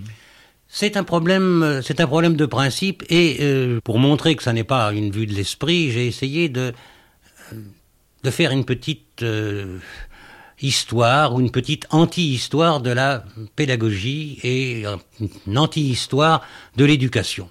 Et j'ai constaté par exemple que très souvent les élèves ont été d'une manière ou d'une autre, en révolte contre leurs professeurs, qu'ils ont pensé, qu'ils ont fait exactement le contraire de ce que leurs enseignants leur avaient demandé de penser ou de faire. Donc je me suis dit que l'enseignement, dans de ce point de vue-là, ne servait à rien et qu'il créait au moins autant de rebelles que de disciples, ce qui, en fait, est une très bonne chose. Oui, ça, ça, ne sert pas à rien, ça sert à quelque chose. Ça sert à quelque chose, mais ça sert à autre chose. Évidemment, euh, le titre aurait pu être L'enseignement sert à autre chose. Mais enfin, l'enseignement ne sert à rien, c'était plus, plus provocateur. Bien sûr, la finalité de l'enseignement n'est pas de former des rebelles. Non, mais c'est ce qu'elle forme. Heureusement, parce que si l'enseignement n'avait formé que des disciples, que des gens obéissants, eh bien, l'humanité n'aurait pas évolué. On penserait toujours la même chose, on croirait toujours que la Terre est plate, par exemple, puisque c'est ce qu'on a enseigné pendant des années. Dieu merci, il y a des gens qui ont, se sont dit un jour, la Terre n'est pas plate, et ce qu'on m'a enseigné est faux. Donc, c'était une, euh, une révolte, mais c'était une révolte qui était la condition même du progrès, du progrès de la science, du progrès de de la vie tout court. Est-ce que les meilleurs élèves sont les meilleurs rebelles, sont les plus rebelles? Ah, je pense que, euh, personnellement, j'ai tendance à penser que les meilleurs élèves sont ceux qui refusent. Ce sont ceux qui refusent, mais qui refusent, entendons-nous bien. Non pas parce qu'ils refusent d'apprendre, mais parce qu'ils refusent de croire, si vous voulez, comme parole d'évangile, tout ce qu'on leur a dit. Ils assimilent la science, euh, les connaissances, à la limite les morales qu'on leur inculque, et puis ils s'interrogent. Et euh, je dois dire que si l'enseignement est bien fait, l'enseignement a pour but aussi de donner aux gens les moyens de s'interroger et d'adapter une, attitude critique par rapport à ce, qu'on qu leur enseigne. Donc l'enseignement, si vous voulez, c'est une force, mais qui n'est vraiment utile que dans la mesure où cette force suscite une anti-force et permet que cette anti-force euh, fasse avancer les choses. Toute action suscite une réaction, et c'est souvent de cette dialectique, bon, sommairement expliquée comme ça, que le, le progrès dépend.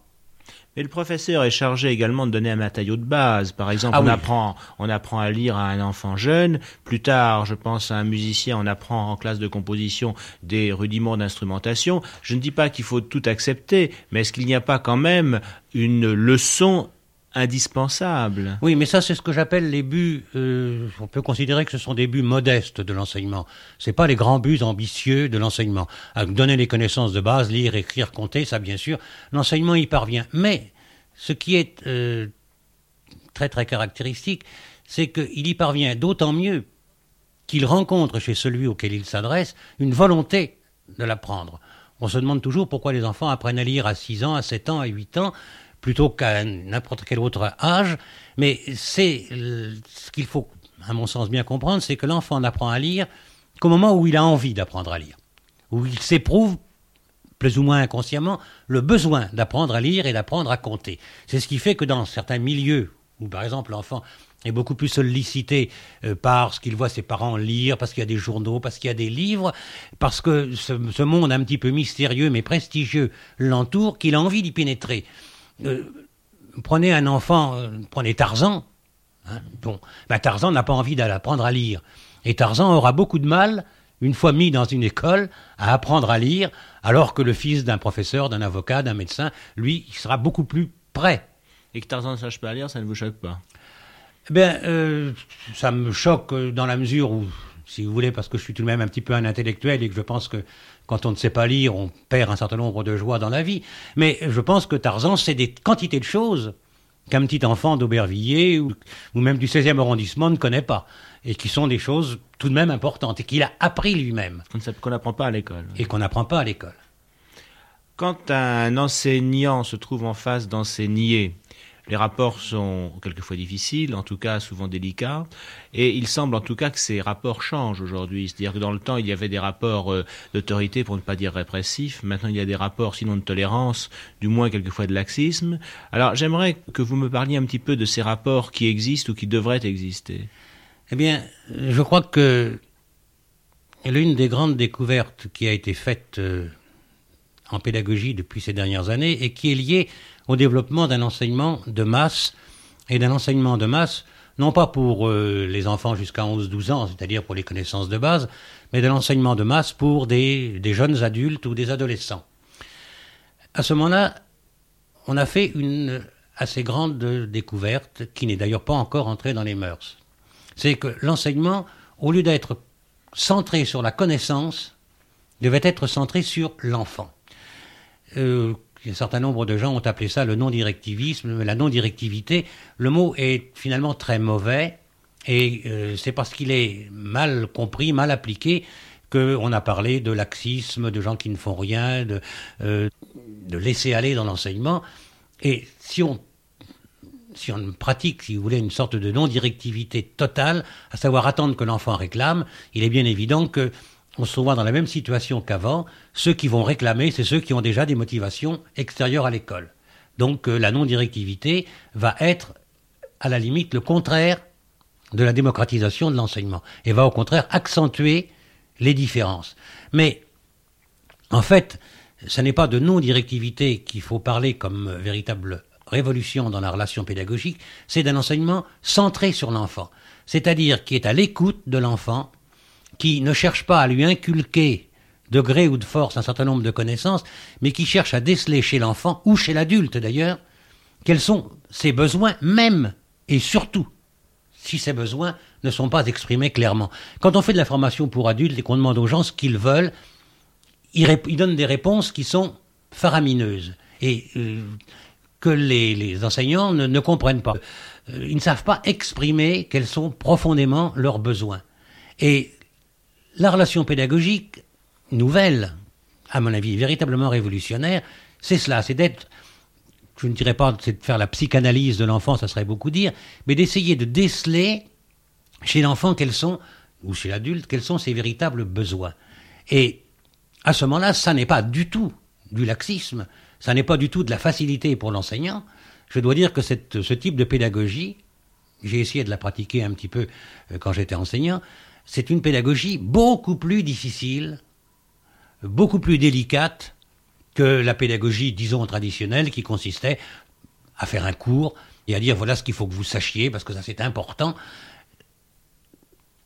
Faire comprendre un enfant, ou faire sentir un enfant, sans le manipuler, sans le tromper, qu'un certain nombre de choses sont importantes, et qu'il a, lui, des possibilités, même qu'il ignore, d'apprendre quelque chose, si vous voulez être un petit peu ce détecteur des possibilités d'un enfant ou d'un adolescent, c'est ça, la véritable relation pédagogique. C'est très difficile à manier.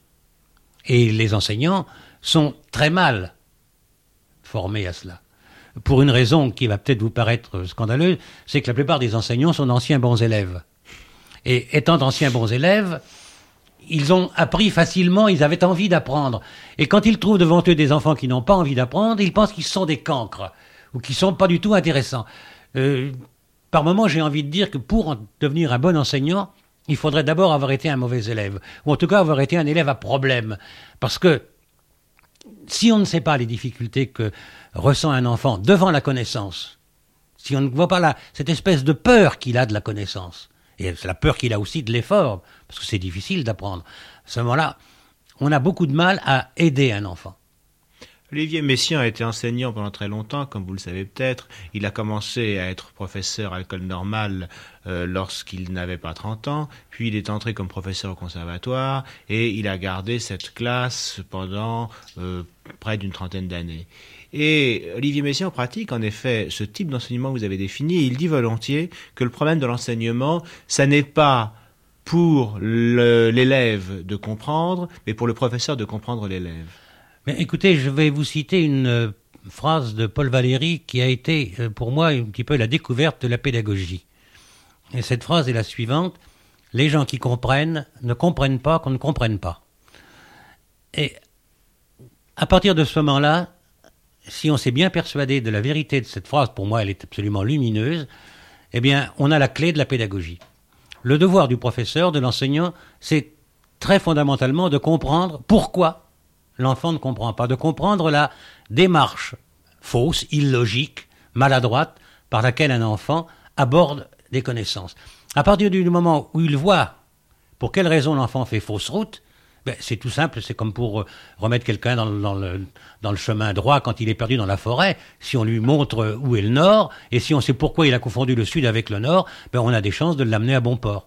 Est-ce que l'autre problème du pédagogue n'est pas d'accepter dans une classe, dans une collectivité quelle qu'elle soit, la pluralité des jugements? Je ne parle pas au niveau d'un enfant de 8 ou 9 ans, mais au niveau d'enfants plus âgés, d'étudiants, ou même, en ce qui concerne Messiaen, bien entendu, au niveau d'une classe de composition. On a affaire à des jeunes gens qui ont des idées divergentes et qui sont pas forcément, même si elles sont contradictoires, fausses.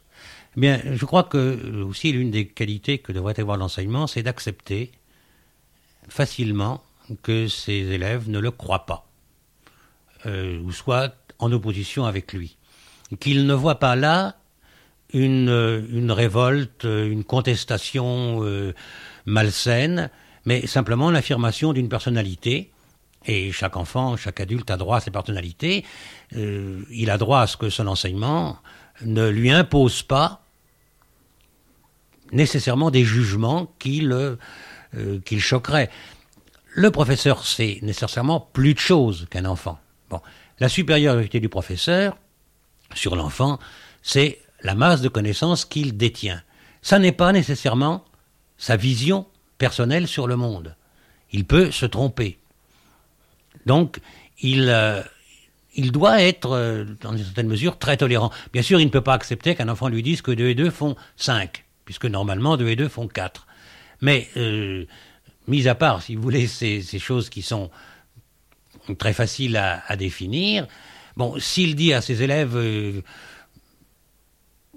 Racine, les tragédies de Racine sont passionnantes, et qu'un enfant lui dit Moi, ça m'ennuie, quelquefois d'ailleurs d'une façon un peu plus violente, eh bien, il faut qu'il s'interroge. Il faut qu'il accepte que Racine puisse ne pas intéresser des enfants de 1978 et se demander pourquoi.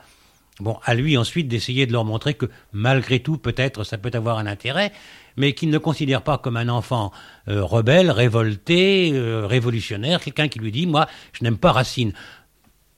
Ou qu'un euh, musicien, par exemple, qu'un professeur de musique dise à ses élèves, il faut que vous aimiez Wagner, et puis il ne faut pas que vous aimiez Mozart, ou inversement. Bon, s'il a des élèves qui préfèrent Mozart à Wagner, après tout, c'est leur droit, les sensibilités euh, sont euh, euh, propres à chacun et elles ont le droit de s'exprimer. C'est-à-dire que le premier devoir du professeur, c'est de comprendre l'élève, d'avoir un dialogue avec lui, et le corollaire, c'est d'accepter que les élèves ne soient pas faits à son image.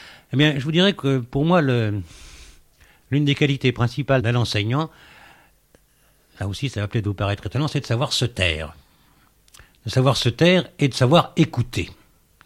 Euh, l'enseignement, c'est un dialogue, et il ne faut pas que ce soit un dialogue de sourds.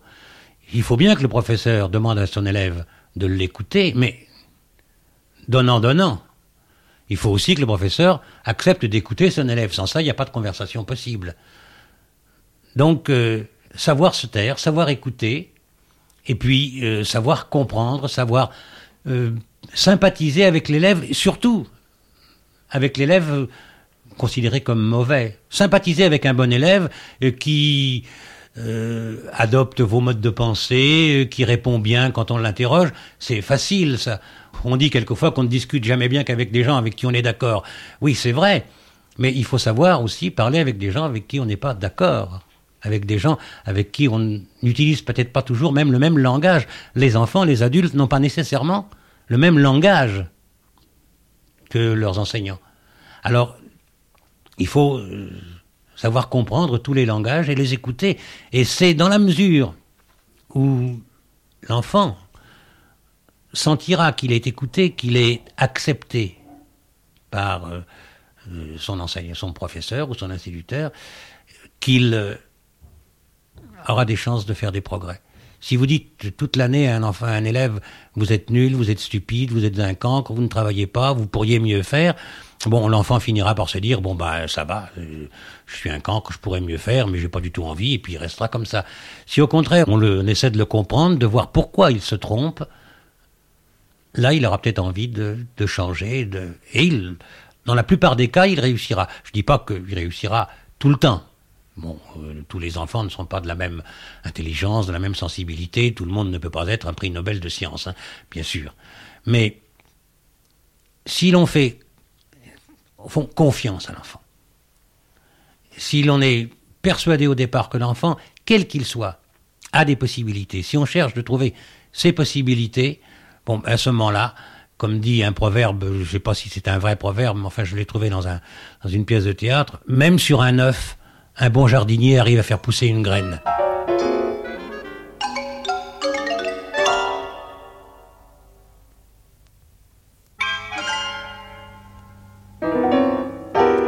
C'est Pierre-Bernard Marquet qui évoquait les problèmes nouveaux, actuels, brûlants du pédagogue. Je n'ai pas eu la cruauté d'interroger Olivier Messiaen sur ce sujet car, comme il a pris sa retraite, il est vraiment un peu triste d'avoir abandonné ses élèves. Néanmoins, à de nombreuses reprises, il s'est expliqué sur cette classe dont il fut pendant si longtemps le maître. Il a dit comment il concevait ce rôle essentiel du pédagogue dans une classe de composition.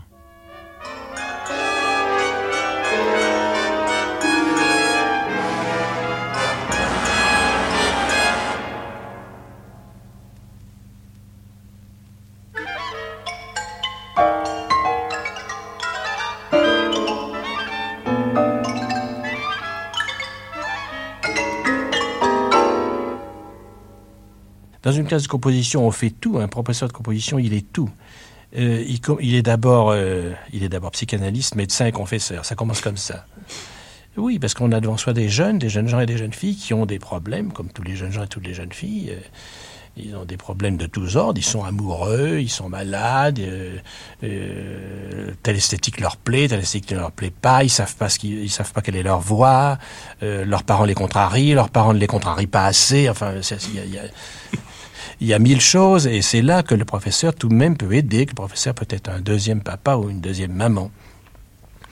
Mais en plus de ça, je dois leur apprendre la musique, mais je dois aussi les cultiver. Nous faisons donc aussi de la littérature, de la peinture, de l'architecture. On parle de toutes sortes de choses, même de, même de religion, de théologie, de philosophie, de psychanalyse, de tout. On parle de tout dans ma classe.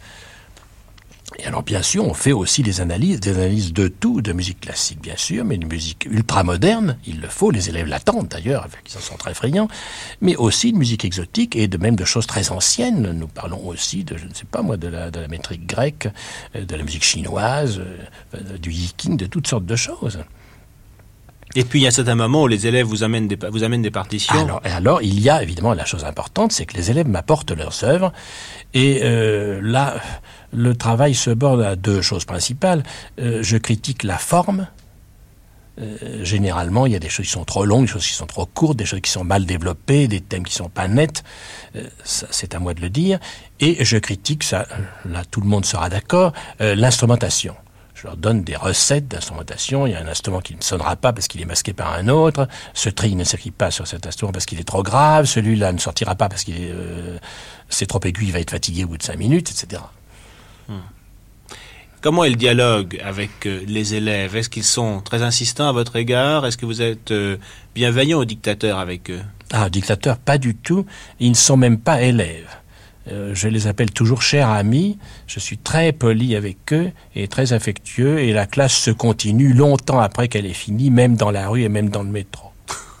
Vous avez combien d'élèves dans votre classe chaque année? Euh, En principe, euh, je, il y en a à peu près 12, mais en fait, avec les étrangers, j'en ai toujours au moins une vingtaine.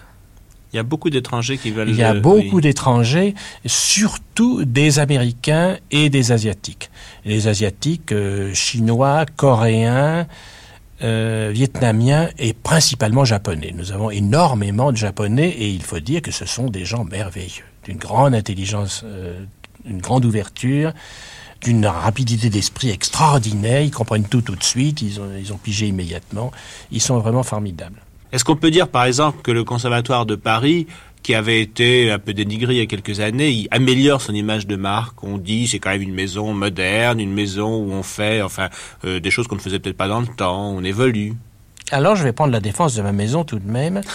Euh, je ne l'attaque pas, au contraire. Le Conservatoire de Paris est une maison très sérieuse, où il y a d'abord d'excellentes classes d'instruments. Les, les classes d'instruments avant en particulier sont magnifiques, les classes de piano sont merveilleuses et où on fait d'une façon vraiment très suivie et très musicale et très sérieuse l'harmonie et la fugue. ce qui n'est pas le cas dans les autres pays, où on fait tout ensemble, composition, harmonie, fugue, solfège, on, fait une espèce de salade. Euh, là, on fait l'harmonie spécialement et on l'a fait avec un soin extrême. Les élèves qui ont des prix d'harmonie sont des élèves qui entendent, ce qui n'est pas négligeable. Et en plus, notre conservatoire, euh, depuis Gallois-Montbrun, s'est beaucoup modernisé euh, à telle enseigne qu'il y, y, a la classe que je fais, bien sûr, qui est une des classes les plus modernes, mais il y en a beaucoup d'autres. Il y a notamment euh, le studio de Pierre Schaeffer. il y a un studio de musique concrète en plein conservatoire. On n'aurait pas imaginé ça il y a 50 ans. C'est tout de même pas mal. Et, et tout est à l'avenant. Les, les cours sont vraiment sur un pied très euh, avancé. Est-ce qu'on peut mentionner dans le vent Est-ce qu'on peut mentionner, parce que vous le mentionnerez peut-être pas, le cours d'Yvonne Loriot, votre épouse, qui donne des cours de piano avec des répertoires aussi très contemporains. Évidemment, elle est un des professeurs de piano qui, qui fait jouer le plus de musique contemporaine certainement. Alors, évidemment, il y a deux cas dans les élèves. Il y a les élèves d'instruments et les élèves de composition. Les élèves de composition, par définition, ils s'intéressent en principe à ce qui est neuf. En revanche, on a très souvent dit que ceux qui jouent des instruments pensent à une carrière et ne pensent pas tellement aux œuvres nouvelles. Est-ce qu'on s'aperçoit qu'il y a une évolution? Est-ce qu'au Conservatoire de Paris, les jeunes s'intéressent un petit peu plus à la musique d'aujourd'hui? Bien écoutez, nous avons une chose excellente, euh, c'est encore une des nouveautés de notre conservatoire. Les élèves de composition sont joués régulièrement, euh, deux fois par mois, une fois ici dans votre radio, au studio 105, où on joue leurs œuvres de musique de chambre, et une autre fois à la salle Gaveau par l'orchestre des élèves. Cet orchestre des élèves, qui appartient à la classe d'orchestre du conservatoire, euh, sert à trois choses. D'abord à faire travailler dans l'orchestre les jeunes instrumentistes à vent et à cordes, et les jeunes percussionnistes, euh, à faire travailler les jeunes apprentis chefs d'orchestre, mais aussi à jouer les œuvres des jeunes compositeurs qui ont ainsi la joie et la leçon de s'entendre directement euh, en concert avec un public et avec un orchestre. Et fatalement, le, ce, cet orchestre d'élèves est appelé à jouer de la musique moderne, et la plus moderne de toutes, puisqu'il joue les œuvres de gens qui ont moins de 20 ans.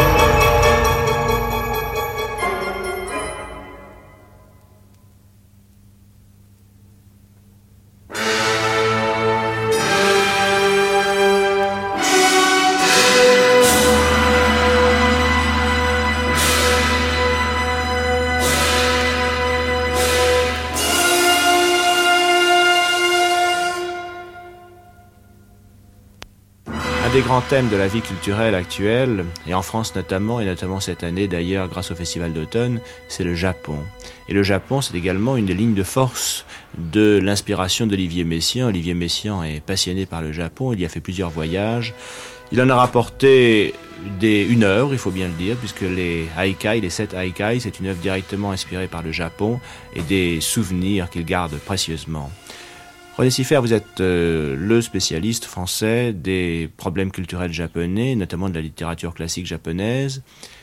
Que pensez-vous de la vie culturelle actuellement au Japon? C'est-à-dire que pour nous, euh, occidentaux, la vie culturelle japonaise, c'est une longue tradition. C'est le no, c'est le kabuki, c'est le bunraku, c'est-à-dire des événements culturels qui se perdent de la nuit des temps. Est-ce encore vrai pour le japonais d'aujourd'hui, du XXe siècle?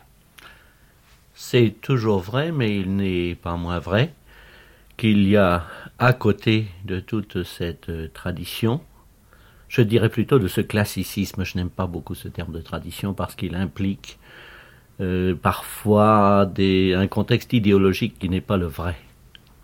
Je dirais donc, une fois pour toutes, ce classicisme. Eh bien, à côté de cela, il y a bien entendu tout ce qui est moderne.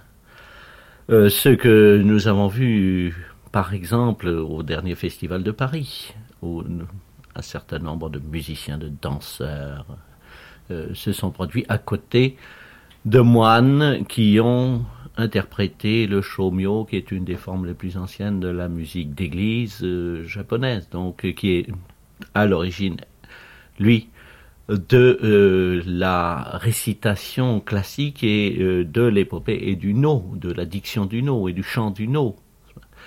Cette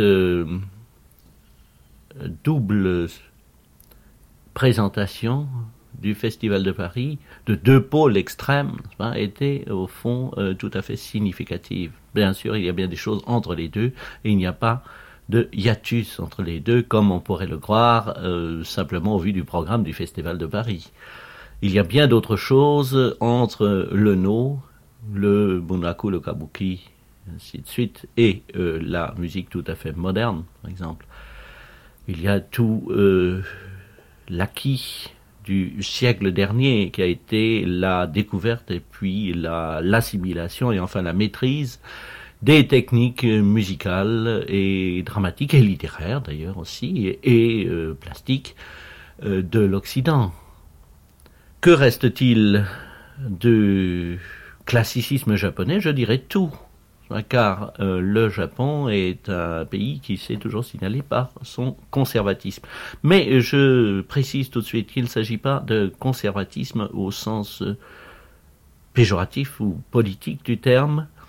C'est tout simplement que ce pays a eu la chance inouïe de ne jamais avoir été envahi jusqu'à 1945 de n'avoir donc jamais été soumis à une pression extérieure qui l'a obligé à modifier ses attitudes culturelles. La culture japonaise, la tradition japonaise, le classicisme japonais euh, s'est constitué par une lente et longue évolution sans heurts à l'intérieur même du pays. Ce qui évidemment a donné aussi des formes quelquefois un peu sclérosées euh, si le no s'est conservé jusque nos jours sans modification, bien sûr on peut le considérer comme une bonne chose, certains aussi le considèrent comme un handicap pour cet art, qui n'a jamais évolué, qui s'est figé au début du XVIe siècle dans sa forme actuelle. Euh, c'est un inconvénient peut-être parce qu'il ne s'est pas renouvelé. Est-ce qu'on peut dire que l'art euh, traditionnel, l'art classique pardon japonais est très formaliste? Il l'est devenu. Bien entendu, ça a été toujours un art vivant à ses débuts. Le no, si on lisait Ami, on voit très bien que c'était un art en formation. Euh, quand il dit qu'il faut regarder le public avant d'entrer en scène pour adapter euh, son jeu à l'humeur du moment, il est évident que ça n'a, euh, c'est la réflexion d'un homme qui a à plaire, à séduire son public, avec quelque chose qui n'est pas du tout acquis. Alors qu'aujourd'hui, un acteur entre en scène, ne s'occupe absolument pas du public. Je m'inquiétais un jour auprès d'un acteur de nos qui jouait à Paris, c'était alors le théâtre Sarah Bernard, jouait devant euh, cette salle qui était le moins faite possible pour ce genre de spectacle. Il m'a dit, oh, mais ça ne me gêne. Et un public, bien entendu, qui n'était pas du tout dans le coup, on dirait. Il me dit ça ne me gêne pas du tout. Soit je ne vois pas le public, je ne vois pas la salle pendant que je joue. C'est exactement le contraire de ce que conseillait et mis à l'acteur dans ses traités. C'est-à-dire qu'il y a une perversion alors des, des valeurs classiques. Perversion n'est pas peut-être pas le mot, mais euh, j'ai dit sclérose, je crois que c'est cela. Euh, mais d'un autre côté, on peut penser que c'est positif dans ce sens que euh, cela nous permet aujourd'hui de voir ce qu'était tel ou tel art ancien à l'époque de, son, de sa formation, ou du moins de, sa fixation. Euh, si nous avions encore quelques troupes qui nous donnent des mystères exactement dans le style du Moyen Âge, par tradition ininterrompue, je pense que ça intéresserait, disons, au moins les archéologues, et quelques autres aussi. Voulez-vous dire par là que les seuls Japonais qui s'intéressent au no, ce sont des archéologues? Cela a été vrai à un moment donné. Et euh, j'ai moi-même assisté euh, à l'évolution, car je me trouvais au Japon à une période cruciale dans les premières années 50, euh, à un moment où certains, quand je suis arrivé, certains considéraient le no comme un art condamné à très court terme. Et en effet, les premières salles que j'ai vues étaient remplies euh, d'un public dont la moyenne d'âge dépassait certainement 70 ans, et clairsemé de plus, qui venait là plus pour se voir que pour voir le spectacle. Et puis euh, j'ai vu euh, peu à peu, grâce notamment aux efforts du professeur Nossé Asagi, qui était le grand spécialiste du no à l'époque à l'université de Tokyo, des étudiants arrivés, à qui le professeur et les acteurs expliquaient ce qui se passait et euh, pendant mes récents voyages au Japon, euh, j'ai pu voir des salles presque entièrement remplies de jeunes. Et de jeunes qui en plus pratiquaient cet art. n'est-ce pas car c'est en même temps un art que l'on pratique. On apprend le chant et la danse euh, du no, ceci est traditionnel depuis le XVIe siècle aussi. Mais cette tradition qui était sur le point de mourir semble être avoir repris ses forces. Mais les acteurs, acteurs musiciens du no, est-ce qu'ils ne font que le no ou ils font d'autres choses? Ah non, ils ne font strictement que cela, et même à l'intérieur du no, ils ne remplissent qu'un certain rôle. Euh, je ne parle pas de rôle de, de, pièce, pas, de, de mhm. théâtre. euh, le tambour n'interprète que le tambour et un certain type de. Il y a trois types de tambours, pas, et chacun a ses écoles. Je dis bien ses écoles. Il y en a parfois plusieurs. Il y a des écoles de flûte il y a les écoles, alors un peu plus larges évidemment, euh, des euh, acteurs qui interprètent les rôles principaux et les écoles de waki qui interprètent le rôle secondaire et des écoles de d'acteurs de kyogen qui interprètent les farces et les interludes à l'intérieur des no. Vous voyez que c'est extrêmement spécialisé et il est impensable qu'un de ces acteurs joue autre chose que du no. Mais pour décrypter le no, il faut connaître toutes ces règles, tout ce cérémonial. Au cérémonial, je n'aime pas le mot, euh, parce que c'est tout simplement parce que les, les règles se sont figées, n'est-ce pas? Mais ce n'est pas un cérémonial, ce n'est pas vrai, ce n'est pas un rite, c'est un théâtre, c'est un spectacle dont les acteurs vivent. Et Zéami le disait déjà en toutes lettres, n'est-ce pas? Nous vivons de notre art. C'est parce que les princes nous payent, par exemple, que nous devons faire attention à euh, leur goût. Mais cette vie est liée à une sensibilité. Alors ma question est la suivante. Est-ce que nous, avec notre sensibilité si différente, nous pouvons profondément comprendre le message du no ou bien est-ce que nous ne pouvons en distinguer que la surface? Oh, Je crois que la réponse est, aisée. Euh, ce n'est que la surface qu'on a vue jusqu'à présent. Euh, en France, par exemple, lors de ces tournées. Et pour cause, car la musique s'entend, elle se comprend, se comprend pas en l'occurrence, elle ne se comprend pas, je pense, mais euh, elle agit quand même. Il y a un effet, euh, je dirais presque physiologique de cette musique du no. Euh, le spectacle, on le voit, les couleurs, les vêtements, etc. Les voix, on les entend, mais il y a le texte. Un no, c'est aussi un texte. C'est d'abord un texte même. Et cela, évidemment, cela échappe totalement à un public qui a sous les yeux un mauvais résumé de quelque chose qui s'inscrit dans toute une tradition culturelle, enfin tout un ensemble culturel. Vous voyez apparaître un personnage qui est un des grands personnages de l'épopée. Eh bien, euh, pour un spectateur japonais, même s'il n'a pas lu entièrement l'épopée dans le texte, c'est tout de même quelque chose dont il est imprégné. Même par la publicité quotidienne qui emprunte euh, ces personnages de l'épopée. Cela, vous ne l'avez pas. Et ensuite, tiré de cet épopée, vous avez un texte de Zéami, par exemple, puisque plus de la moitié des textes sont de Zéami, qui est un poème. Et ce poème, c'est une espèce de poème surréaliste, avec une recherche verbale incroyable, que nous n'avons découverte, une dislocation du langage, par exemple, que nous n'avons découverte que récemment avec le surréalisme et le mouvement Dada. Euh, il y a donc tout cela derrière, pas, qui échappe totalement au spectateur occidental ça échappe sur le plan de la compréhension d'un texte, mais aussi de la sensibilité. bien entendu, puisque la musique euh, est formelle, bien sûr, mais euh, elle est adaptée à tel type de personnage qui apparaît sur la scène, par exemple, qui crée un certain climat. Euh, quand c'est un jeune guerrier mort d'un fleur de l'âge, ce n'est pas le même schéma musical qu'on utilise que quand c'est une jeune femme morte d'amour. Et il y a donc déjà là une espèce d'imprégnation. Un code, oui. Un code. Oui mais qui correspond à une imprégnation psychologique, bien sûr. qui est une préparation. euh, qui échappe là aussi totalement euh, à un spectateur occidental. Mais alors généralisons ce problème de sensibilité japonaise qui forcément nous, nous échappe. C'est un problème un petit peu irritant. Alors prenons l'exemple d'Olivier Messiaen, puisque toute cette émission aujourd'hui est consacrée à Olivier Messiaen. Olivier Messiaen et d'autres compositeurs d'ailleurs vont au Japon, ils ont un choc esthétique, sensible, je ne sais pas comment appeler exactement ce choc, mais pour vous qui connaissez profondément le Japon, ce choc aussi est superficiel. Comment on peut parler de leur adhésion à cette culture et cette sensibilité qui est si éloignée d'eux? Oh, il y a certainement des malentendus, mais je dirais peu importe. Car si vous regardez euh, ce que font inversement les Japonais, ce qu'ils ont fait après le choc qu'ils ont éprouvé au contact de la culture occidentale et qui a été bien plus violent, vous me l'accorderez, car c'était le choc aussi avec l'impérialisme occidental et s'ils ont ouvert le pays, c'est d'abord parce que euh, il fallait adopter les armes de l'étranger pour ne pas être envahi, pour ne pas subir le sort qu'avait subi l'Inde et la Chine, qu'ils connaissaient parfaitement. Et alors le choc culturel a été d'autant plus violent que on leur a dit, enfin ceux euh, qui dirigeaient le Japon, euh, on leur a dit étudiez la civilisation occidentale car le secret de la puissance de l'Occident est probablement aussi dans la culture, dans la philosophie, dans les religions, dans l'art, etc.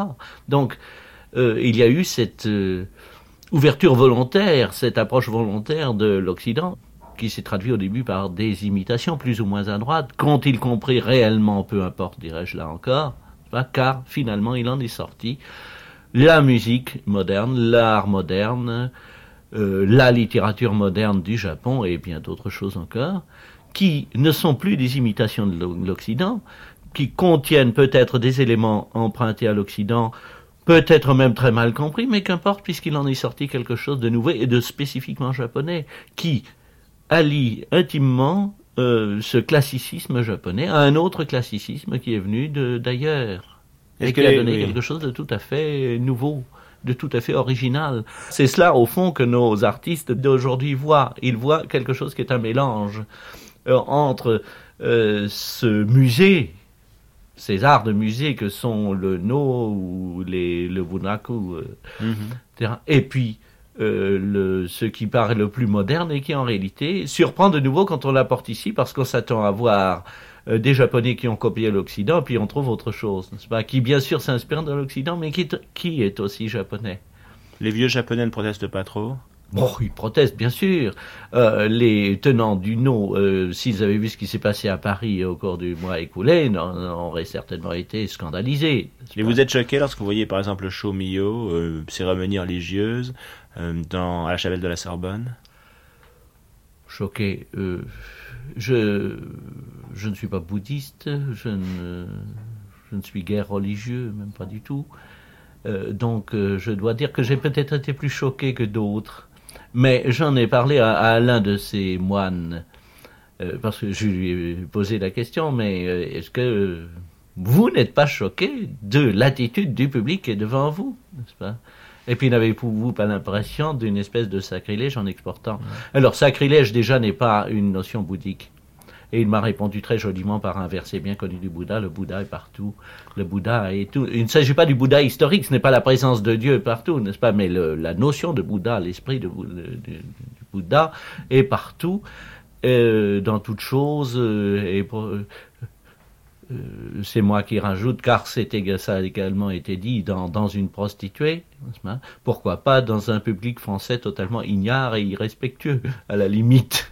Mhm, euh, et au fond, euh, je crois que par eux, ça n'a pas été considéré comme quelque chose de déplacé. Quand Olivier Messiaen a été au Japon, il a non seulement été frappé par une culture, une culture dont il avait déjà une certaine connaissance, mais également par des paysages. Je suppose qu'il y a pour vous aussi un accord profond entre des paysages très spécifiques et une sensibilité. Oui, alors pour moi c'est certainement très différent euh, car euh, le paysage japonais bien sûr a quelque chose de particulier. D'autant plus que c'est un paysage qui est très souvent aménagé. Il y a la, la, main de l'homme plus que partout ailleurs à modifier et modeler le paysage. Mais à tel point que le paysage artificiel d'un parc apparaît quelquefois plus naturel que le paysage encore intact euh, là où il se trouve dans quelques montagnes inaccessibles. Mais pour moi, la chose est différente puisque euh, il se trouve que j'ai euh, qu'un de mes grands pôles d'intérêt est la poésie japonaise et qu'à l'heure actuelle, j'ai dans mes cartons 10 000 poèmes japonais que j'ai traduits. Alors, bien entendu, euh, l'accord entre la culture et le paysage, pour moi, n'a pas du tout le même sens que pour même euh, le plus grand artiste européen qui euh, reçoit le choc, la vision d'un paysage qui n'est pas le paysage français ou classique. En réalité, ce paysage a très fortement imprégné la culture japonaise à travers précisément cette poésie. Je dirais les lieux communs de cette poésie. C'est une poésie qui est d'abord un code, je dirais presque un code de la conversation. Il faut savoir que pendant mille ans, jusqu'à vers la fin du siècle dernier, tous les enfants japonais apprenaient à lire dans un recueil de poèmes du, début du Xe siècle, de 905 exactement, le Kokinshu, le recueil des contes de jadis et naguère, qui avait été euh, composé sur l'ordre de l'empereur du temps, qui comporte exactement 1100 poèmes de 31 syllabes, ce qui est peu de choses, et qui était écrit en caractère phonétique. C'est pour cela que les enfants, s'ils servaient de manuel de lecture. Or, les enfants, donc un enfant de 6-7 ans, pratiquement savait par cœur ce code. Et, au fond, ce recueil euh, comporte, il est en 20 livres, les six premiers, ce sont les quatre saisons les quatre saisons, donc ce qu'il convient d'éprouver en face d'un phénomène de la nature aux quatre saisons. Ensuite, vous avez diverses choses, et puis cinq livres de poèmes d'amour. Autrement dit, le code du langage amoureux. Et ce n'est pas un hasard si pendant quelques siècles, au moins euh, dans les milieux les plus raffinés, à la cour pratiquement, tout le langage amoureux en réalité était composé euh, d'emprunts à ce recueil. On peut dire donc qu'un artiste euh, occidental qui arrive au Japon et qui est frappé par les paysages japonais reçoit un choc naturel, mais qui le conduit sur la voie de la culture et de l'expression artistique.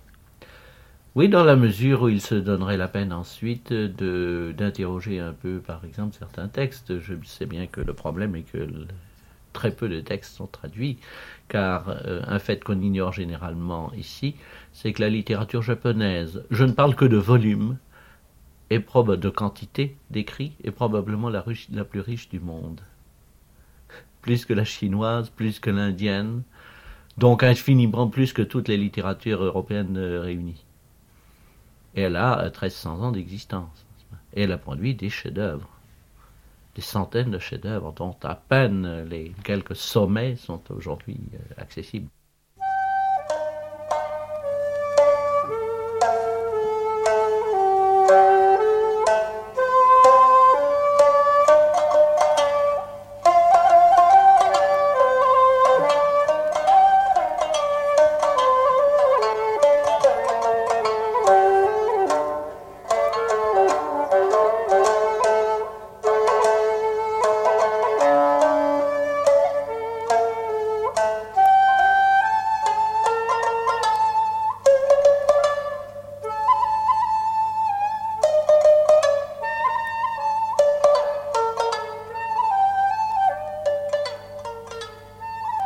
Olivier Messiaen, quelle révélation vous a apporté la découverte du Japon?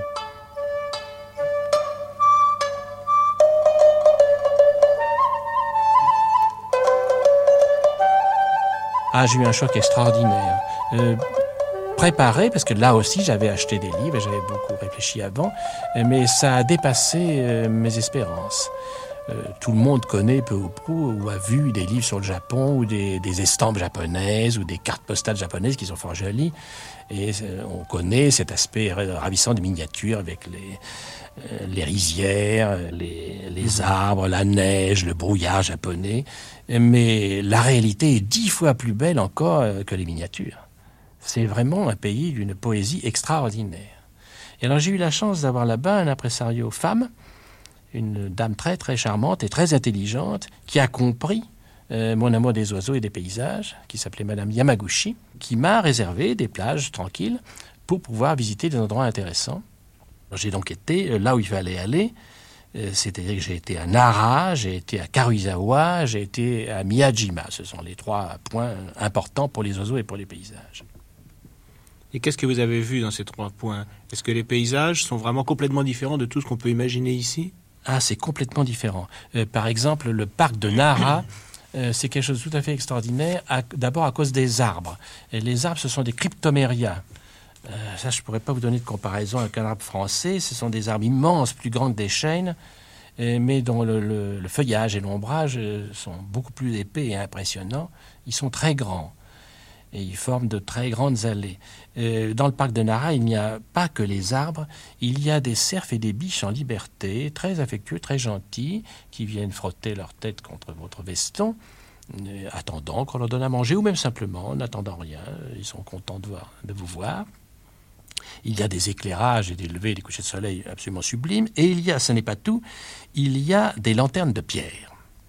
Les lanternes de pierre, ce sont euh, les produits d'ex voto. Ce sont des familles riches d'autrefois, japonaises, qui ont offert ces lanternes euh, en hommage aux dieux ou en reconnaissance d'une grâce reçue.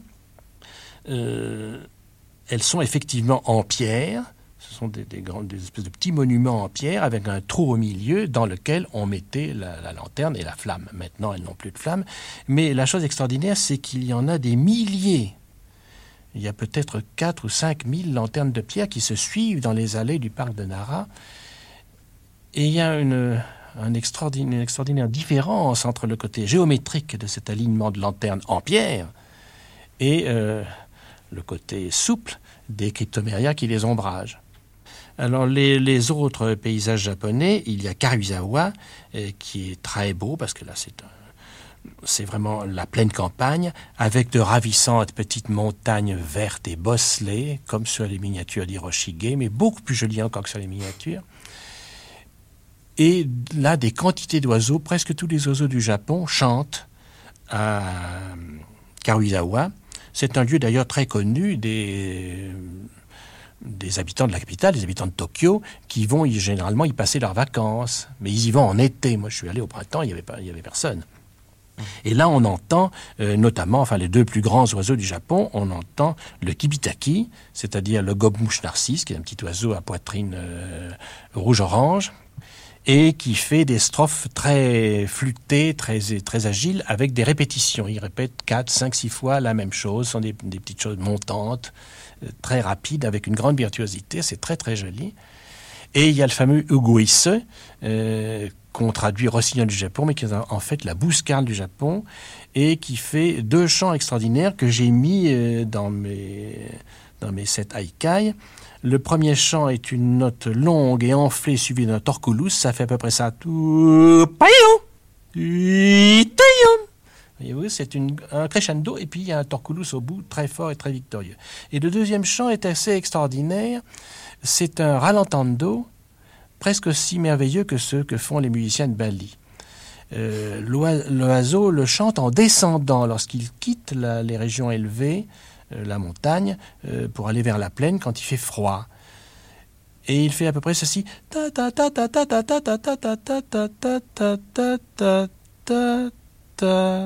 Vous voyez, ce sont des tierces chromatiques qui descendent mais en ralentissant progressivement. Le, le mouvement du vol suit le ralenti du chant. C'est tout à fait curieux. Je l'ai utilisé une seule fois pour terminer une des pièces, parce que ce ralentando était tellement merveilleux que ça faisait une fin, une coda absolument idoine. Et enfin, le, euh, dernier endroit qui est surtout beau comme paysage, c'est Miyajima. Euh, Miyajima, c'est près, pas très loin, c'est une île dans la mer, pas très loin de Hiroshima, de triste mémoire. C'est un endroit absolument sublime, euh, car il y a une île couverte de matsu, ce sont des pins verts japonais, une île montueuse. Au bas de l'île, il y a un temple shinto euh, en deux parties euh, partagées par l'eau de la mer. Ce temple shinto est entièrement rouge, blanc et or. Devant lui, il y a la mer bleue. Et dans la mer bleue, il y a le torii, qui est une porte. Une porte ouvrant sur l'invisible, sur un temple qu'on ne voit pas. Il y a donc le vrai temple, construit par les hommes, et puis en face, il y a la porte donnant sur l'autre temple, qui n'est pas construit, enfin, qui est celui de la main de Dieu. Le symbole est très beau. Et alors, ce torii est admirable. C'est un, grand portique, euh, c'est une porte, en somme, ouverte, avec des petites cornes sur le chapiteau, comme, dans les pagodes. C'est rouge, un rouge vermillon, et ça plonge les pieds dans, dans la mer, euh, jusqu'au fond de la mer. Alors, vous voyez ce, ce, torii rouge avec la mer bleue derrière, et le soir, avec la lune à, à travers le torii. C'est vraiment un spectacle féerique.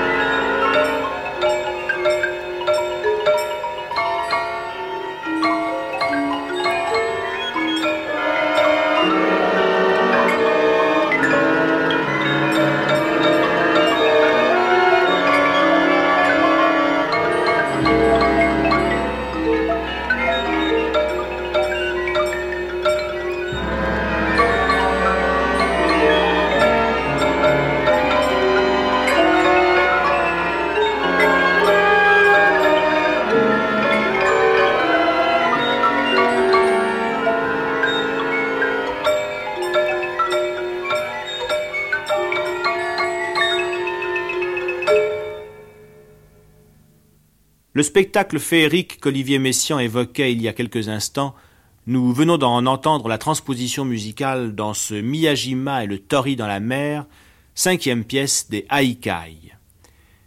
Et comment quitter ce Japon sans rappeler que si Messiaen aime le Japon, les Japonais le lui rendent bien, et ils lui ont prouvé en juillet dernier, en accueillant triomphalement la transfiguration de notre Seigneur Jésus-Christ, interprétée par l'Orchestre national de France manifestation japonaise qui marquait en quelque sorte le coup d'envoi de cette année messian, de ce grand hommage en guise de joyeux anniversaire.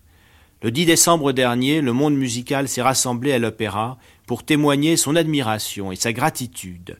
Ce soir, les rechants et le quatuor pour la fin du temps au théâtre de l'Athénée, demain, hymnes, les poèmes pourmis et l'ascension au concert colonne. La semaine prochaine, les trois petites liturgies de la présence divine et et expecto resurrectionem mortuorum par le nouvel orchestre philharmonique, avant un dernier récital donné par Yvonne Loriot, la plus longue intégrale jamais organisée pour un compositeur vivant s'achève. Bon anniversaire, Olivier Messiaen.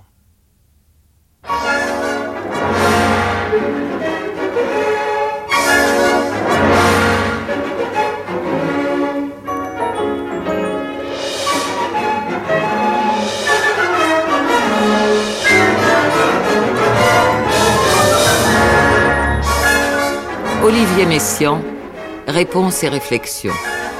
C'était une émission de Claude Samuel.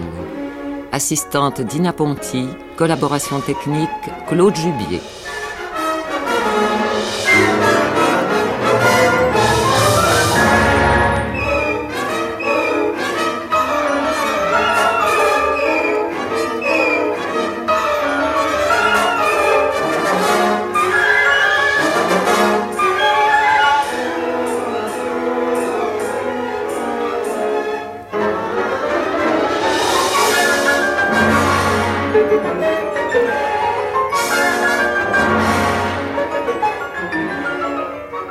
Cette émission a été diffusée la première fois le 16 décembre 1978 sur France Culture.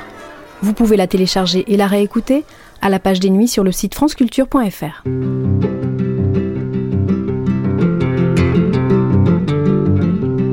Parmi la foule automatique dans le métro, il me tenait d'affreux propos pornographiques auxquels rien je ne comprenais expertise digitale.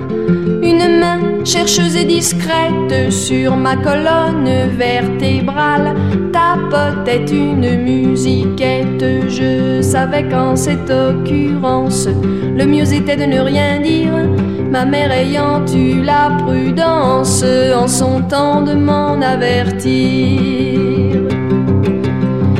Souffle puissant d'asthmatique et malodorant par surcroît m'obligeait à une gymnastique pour m'éloigner du maladroit à me voir frétiller de la sorte. Une dame en courroux s'écria pour la bagatelle de la porte. Elles sont championnes à cet âge-là. Je savais qu'en cette occurrence, le mieux était de ne rien dire. Ma mère ayant eu la prudence en son temps de m'en avertir. En me retournant sans douceur pour insulter le téméraire, je m'aperçus avec stupeur qu'il était presque octogénaire. C'était un barbu abondant visage débonnaire qu'on voit sur les billets de 500 lui ressemblait comme un vieux frère. Je compris qu'en cette occurrence, le mieux était de ne rien dire. Ma mère ayant eu la prudence en son temps de m'en avertir. Mais au diable les convenances que m'enseignait ma maman. Peut-être qu'en cette circonstance, elle en aurait fait tout autant. J'apostrophais le vieux butard avant de franchir la portière. Souvenez-vous d'Hugo Victor, relisez l'art d'être grand